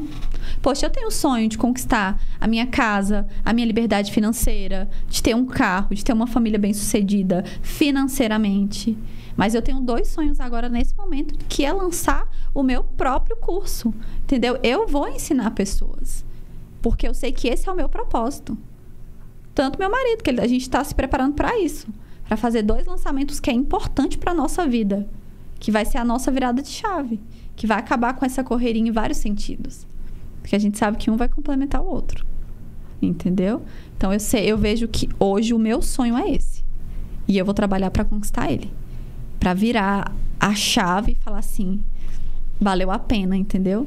Todo esforço, toda renúncia. Porque só, só quem conhece a gente, a gente trabalha de domingo a domingo. A gente se esforça, a gente dá o nosso melhor. Entendeu? E não é fácil. Não é fácil. A gente chegar onde a gente está chegando nunca foi sorte. Nunca, nunca, nunca, nunca. Ninguém nunca vai poder falar isso. Porque só a gente sabe os caminhos que a gente percorreu, as pedras no meio do nosso caminho, os desafios que a gente viveu, as dificuldades, entendeu? As renúncias, que a gente renuncia muita coisa. E se hoje fosse para passar tudo que tu passou, tu passaria de novo? Passaria. Eu não passaria, não. passaria. Que foi doído. Eu não foi doído, não. foi doído. Mas, mas valeu passa... a pena. Olha só quem você é hoje. Você não viu o que, que o cara te falou, é Caraca, é, então, Mas é por isso que eu tô te falando. Eu não passaria de novo, porque pular, é demais, tá... Peraí, bom, play, vamos pular aqui, igual videogame, né? É, mas o que acontece? É igual você falou. Você passar por um momento difícil, ele te, faz crescer, ele te né? faz crescer, ele te molda, ele te lapida para momentos maiores. Isso. Não tem como você. Mas, mas é, é o que acontece. Eu não quero passar de novo, porque, tipo assim, doeu. Entendeu? Doeu e outra coisa. O mais difícil, acho que você entende isso, seu esposo também. O Moisés também, eu falo todo disso para ele, que ele ainda tá novo. O mais doído é o processo. O processo. Mas a gente precisa passar por ele. Para a gente poder ter resultados extraordinários. Já pensou? A gente chegar no topo do nada, pá! Vai ter sentido. O que, que eu vou compartilhar com as pessoas? O que, que eu vou dividir as experiências que eu passei? Não vai ter sentido. Agora, os processos que eu passei vai ser o maior testemunho, porque é o que eu vou arrastar. Vou falar assim: olha, eu passei por isso, você também é capaz de passar e você também vai vencer. Entendeu? E eu posso marcar a vida das pessoas pelo meu processo. E é no topo que eu vou poder falar assim: olha, eu tô no topo, mas eu passei por grandes processos difíceis na minha vida. Entende? Mas tu acha que hoje, por você lidar com pessoas, você acha que as pessoas passarem pelo processo hoje é difícil? As pessoas não querem passar pelo processo? Não, as pessoas querem os resultados. Então, mas tu acha que é por causa da rede social que mostra muita gente já em lugares altos, pessoas bem estruturadas financeiramente, você acha que quando a pessoa começa, tipo você, você começou, você é influência digital. Se você for olhar para outra pessoa, você, você pe- se perde no seu processo. Sim. É igual eu falei pra vocês, eu me perdi muito no início. Porque eu me comparava com as influências que tinham 100 mil seguidores, 200 mil seguidores. Que eu falava assim, nossa, mas fulano já tá aí, eu ainda tô aqui desse jeito. Nós não podemos nos comparar. Porque cada um tem a sua autenticidade, cada um tem a sua essência, cada um tem a sua forma de passar. Então, assim, poxa, eu sou diferente de você, meu posicionamento é diferente do seu, a forma de me comunicar é diferente do seu. Entendeu? Então, assim, cada um de nós temos uma forma de atingir o nosso público. Então, assim, não se compare. É tempo de realmente de você não se comparar nas redes sociais. Muita gente já tem acordado agora para isso, né? As pessoas já conseguem olhar para a internet de um jeito diferente. Porque antigamente não, as pessoas olhavam e falavam, poxa vida, fulano, como é que tá a vida de fulano, né? É que a pessoa, é, na verdade, ela tem que se comparar com ela mesma, Com né? ela mesma. Por mais que pareça óbvio, Os grandes não resultados, é. É, né? mas- Tipo, você tinha 3 mil seguidores, agora você tem 20. É. Isso é progresso nem 100% Não, mas a gente vai é falar disso a vida toda. Entendeu? Porque se você parar pra pensar, quando não tinha internet, uma pessoa que morava do lado da sua casa, o cara comprava um carro e o cara falava assim, ó, o cara comprou um carro do ano. Aí você se comparava com aquela pessoa. Mas O hoje que, que você... aquela pessoa tá fazendo? A pessoa É. tá roubando? Isso, isso, mas hoje você... Antigamente você olhava o seu vizinho que o outro da frente. Agora você vê um no story, né? Agora não, você, é, você entra no seu story, você vê 50, 100 pessoas ao mesmo tempo. Sabe o que é pior? Você que escolheu ver aquilo ali. É você que escolhe o que aparece pra você. é cara. isso, mas Cabuloso, entendeu? e aí? É igual, hoje você tem um sonho de ter sua casa própria. Você vai conseguir. Quando você estiver lá na sua casa própria, às vezes até um seguidor teu que te segue há muito tempo, ele não vai ver o processo que tu passou É. Pra chegar na tua casa própria. Sim. Ah, nossa, eu sigo a Thaís aqui desde 2000 e vamos colocar aí 19, 18, em 2023 que ela conseguiu a casa própria dela. Amém? Amém. Vai ser antes.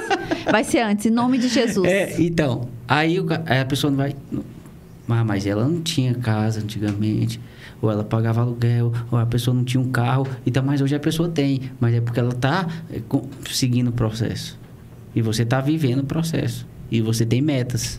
Por isso que você vai alcançar. Amém. É verdade. É isso que eu tô te falando, porque às vezes o sonho, Deus pergunta qual é o teu maior sonho? A gente tem vários sonhos, né? Vários sonhos. Palpáveis. Os que são mais próximos, que são mais distantes a longo prazo, né?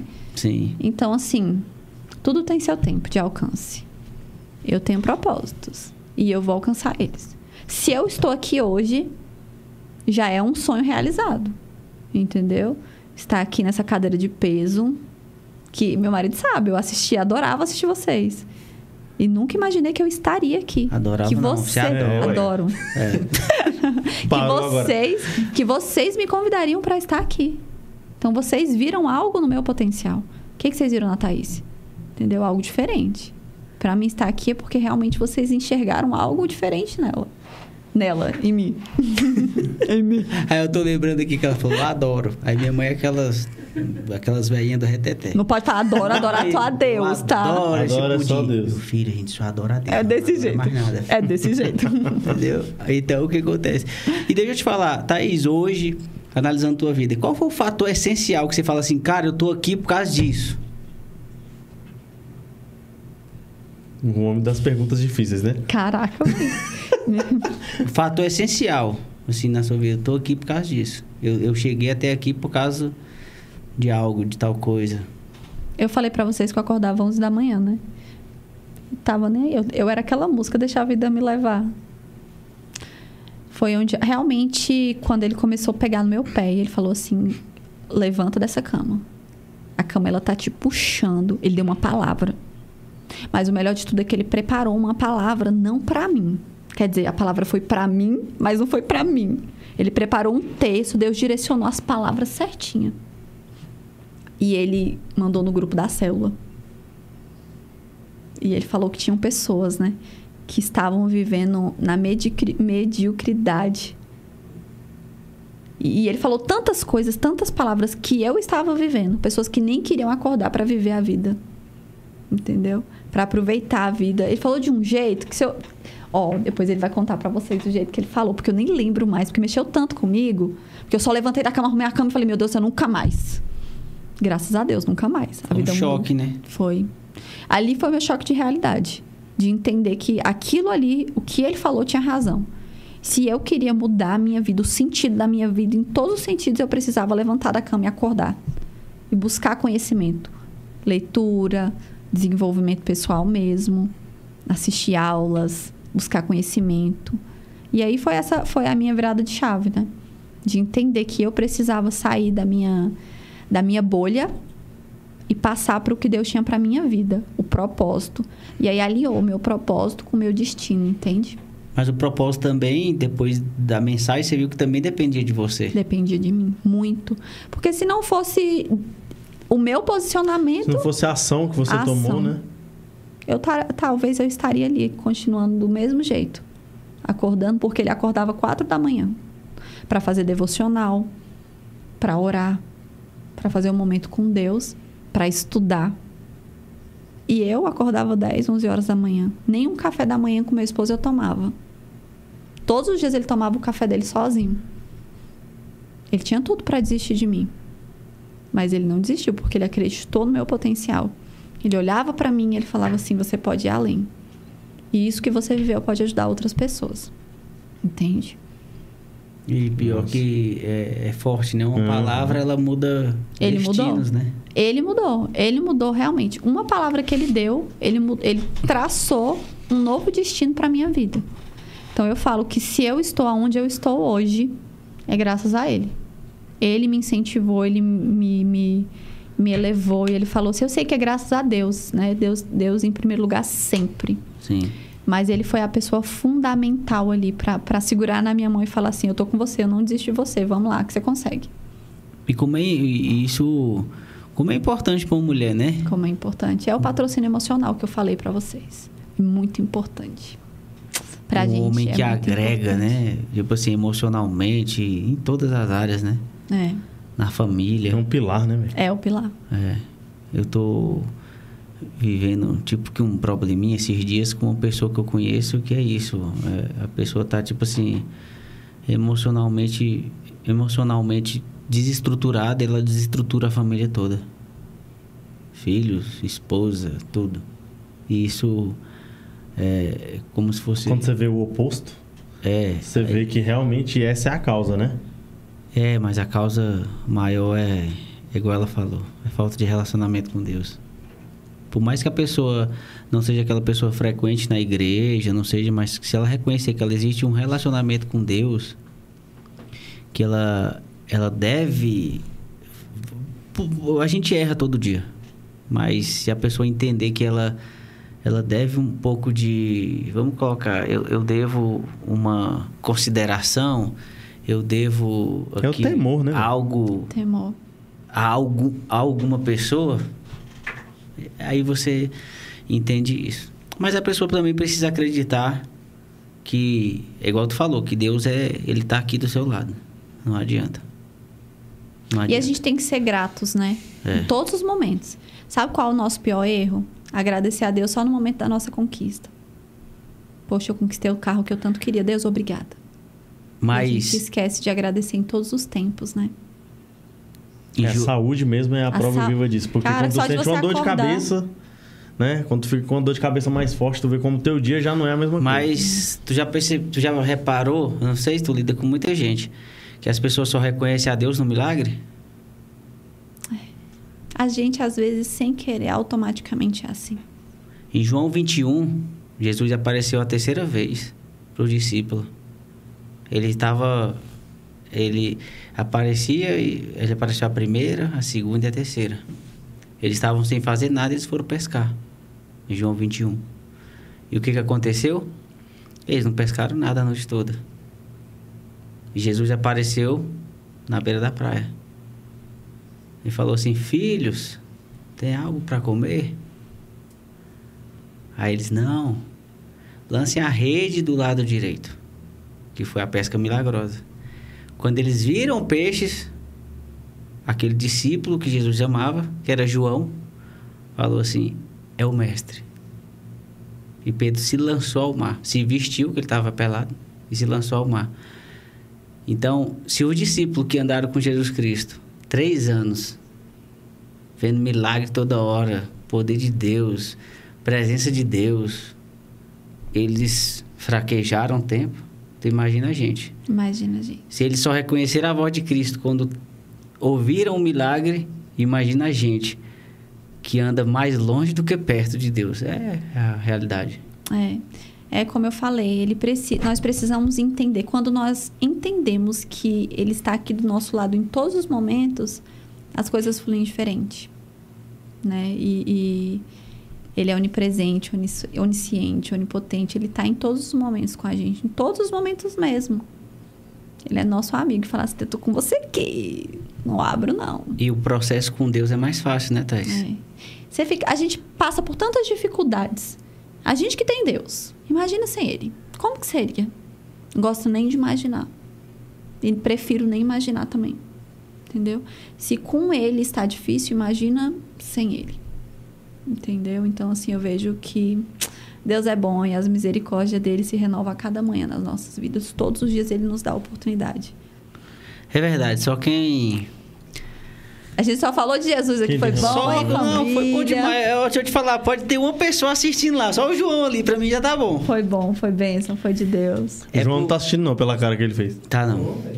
então, Thaís, cara, eu queria te agradecer, que papo bacana. Depois a gente vai trazer o Emerson aí, que a gente quer ouvir o Emerson também. Eita, esse aí vai ser bom demais. do começo ao final, e... agora a gente quer ouvir sua história. Nós temos uma empresa digital, igual eu te falei, se vocês precisarem da nossa ajuda, nós estamos aqui também. Obrigada, Nós gente. já trabalhamos com lançamento, né? E a gente está agora no Perpétuo, mas nós estamos aqui para agregar, um ajudar o outro. Aqui nós estamos para crescer junto. E é, é a gente que é de Brasília, o Fernando falou isso, né? A gente tem que se ajudar mais. Às vezes é. a gente pensa que as pessoas estão tá lá no outro Eu adoro. Estado. Adoro o Fernando. a gente é adora é. os stories dele, porque ele é tão real. É, é viu? Né? A gente não conhece. Sim. Eu falei não conheço o Fernando pessoalmente. Mas ele não Um dia você vai conhecer. Ele é muito ele real, né? Quando eu terminar a minha obra lá em casa, eu vou, vou chamar ele, doutora Lohane. Aí eu vou te chamar também. Aí tu vai ver chamar. que ele é doido do mesmo jeito. Pode chamar. Mas ele é. Ele é, ele é o que ele é. muito autêntico. Ele é o que ele é. E ela é linda, né? Que mulher linda aquela. Ela é é outra que passa alto. Careira, viu, doutora Lohane? Tô te filmando. Ó, propaganda, ela é, é, linda. Não, mas é, é, minha esposa foi lá, ficou encantada, porque ela é uma excelente profissional. Quem ele ficou encantado foi o Júnior. É eu que não fiquei encantado com o preço, mas. preço. É, é, tipo um Celta, entendeu? É tipo, é, tipo um é Celta. Tipo só a entrada do Celta é, ali. Só a entrada. Tá tudo certo, tá tudo e 48 certo. parcelas. Mas ele, ela falou que ela vai ficar uma princesa. Mas eu acho ela já uma princesa. Ela Entendi. não precisa virar outra princesa. Ela não precisa mas é bom, virar um esses Celta. cuidados são importantes. É, verdade. Então eu queria te agradecer. Muito obrigado, Emerson. Obrigado, tá? Tamo e junto, manda um recado para sua família, manda um recado para alguém que você quer. Fala das suas redes sociais.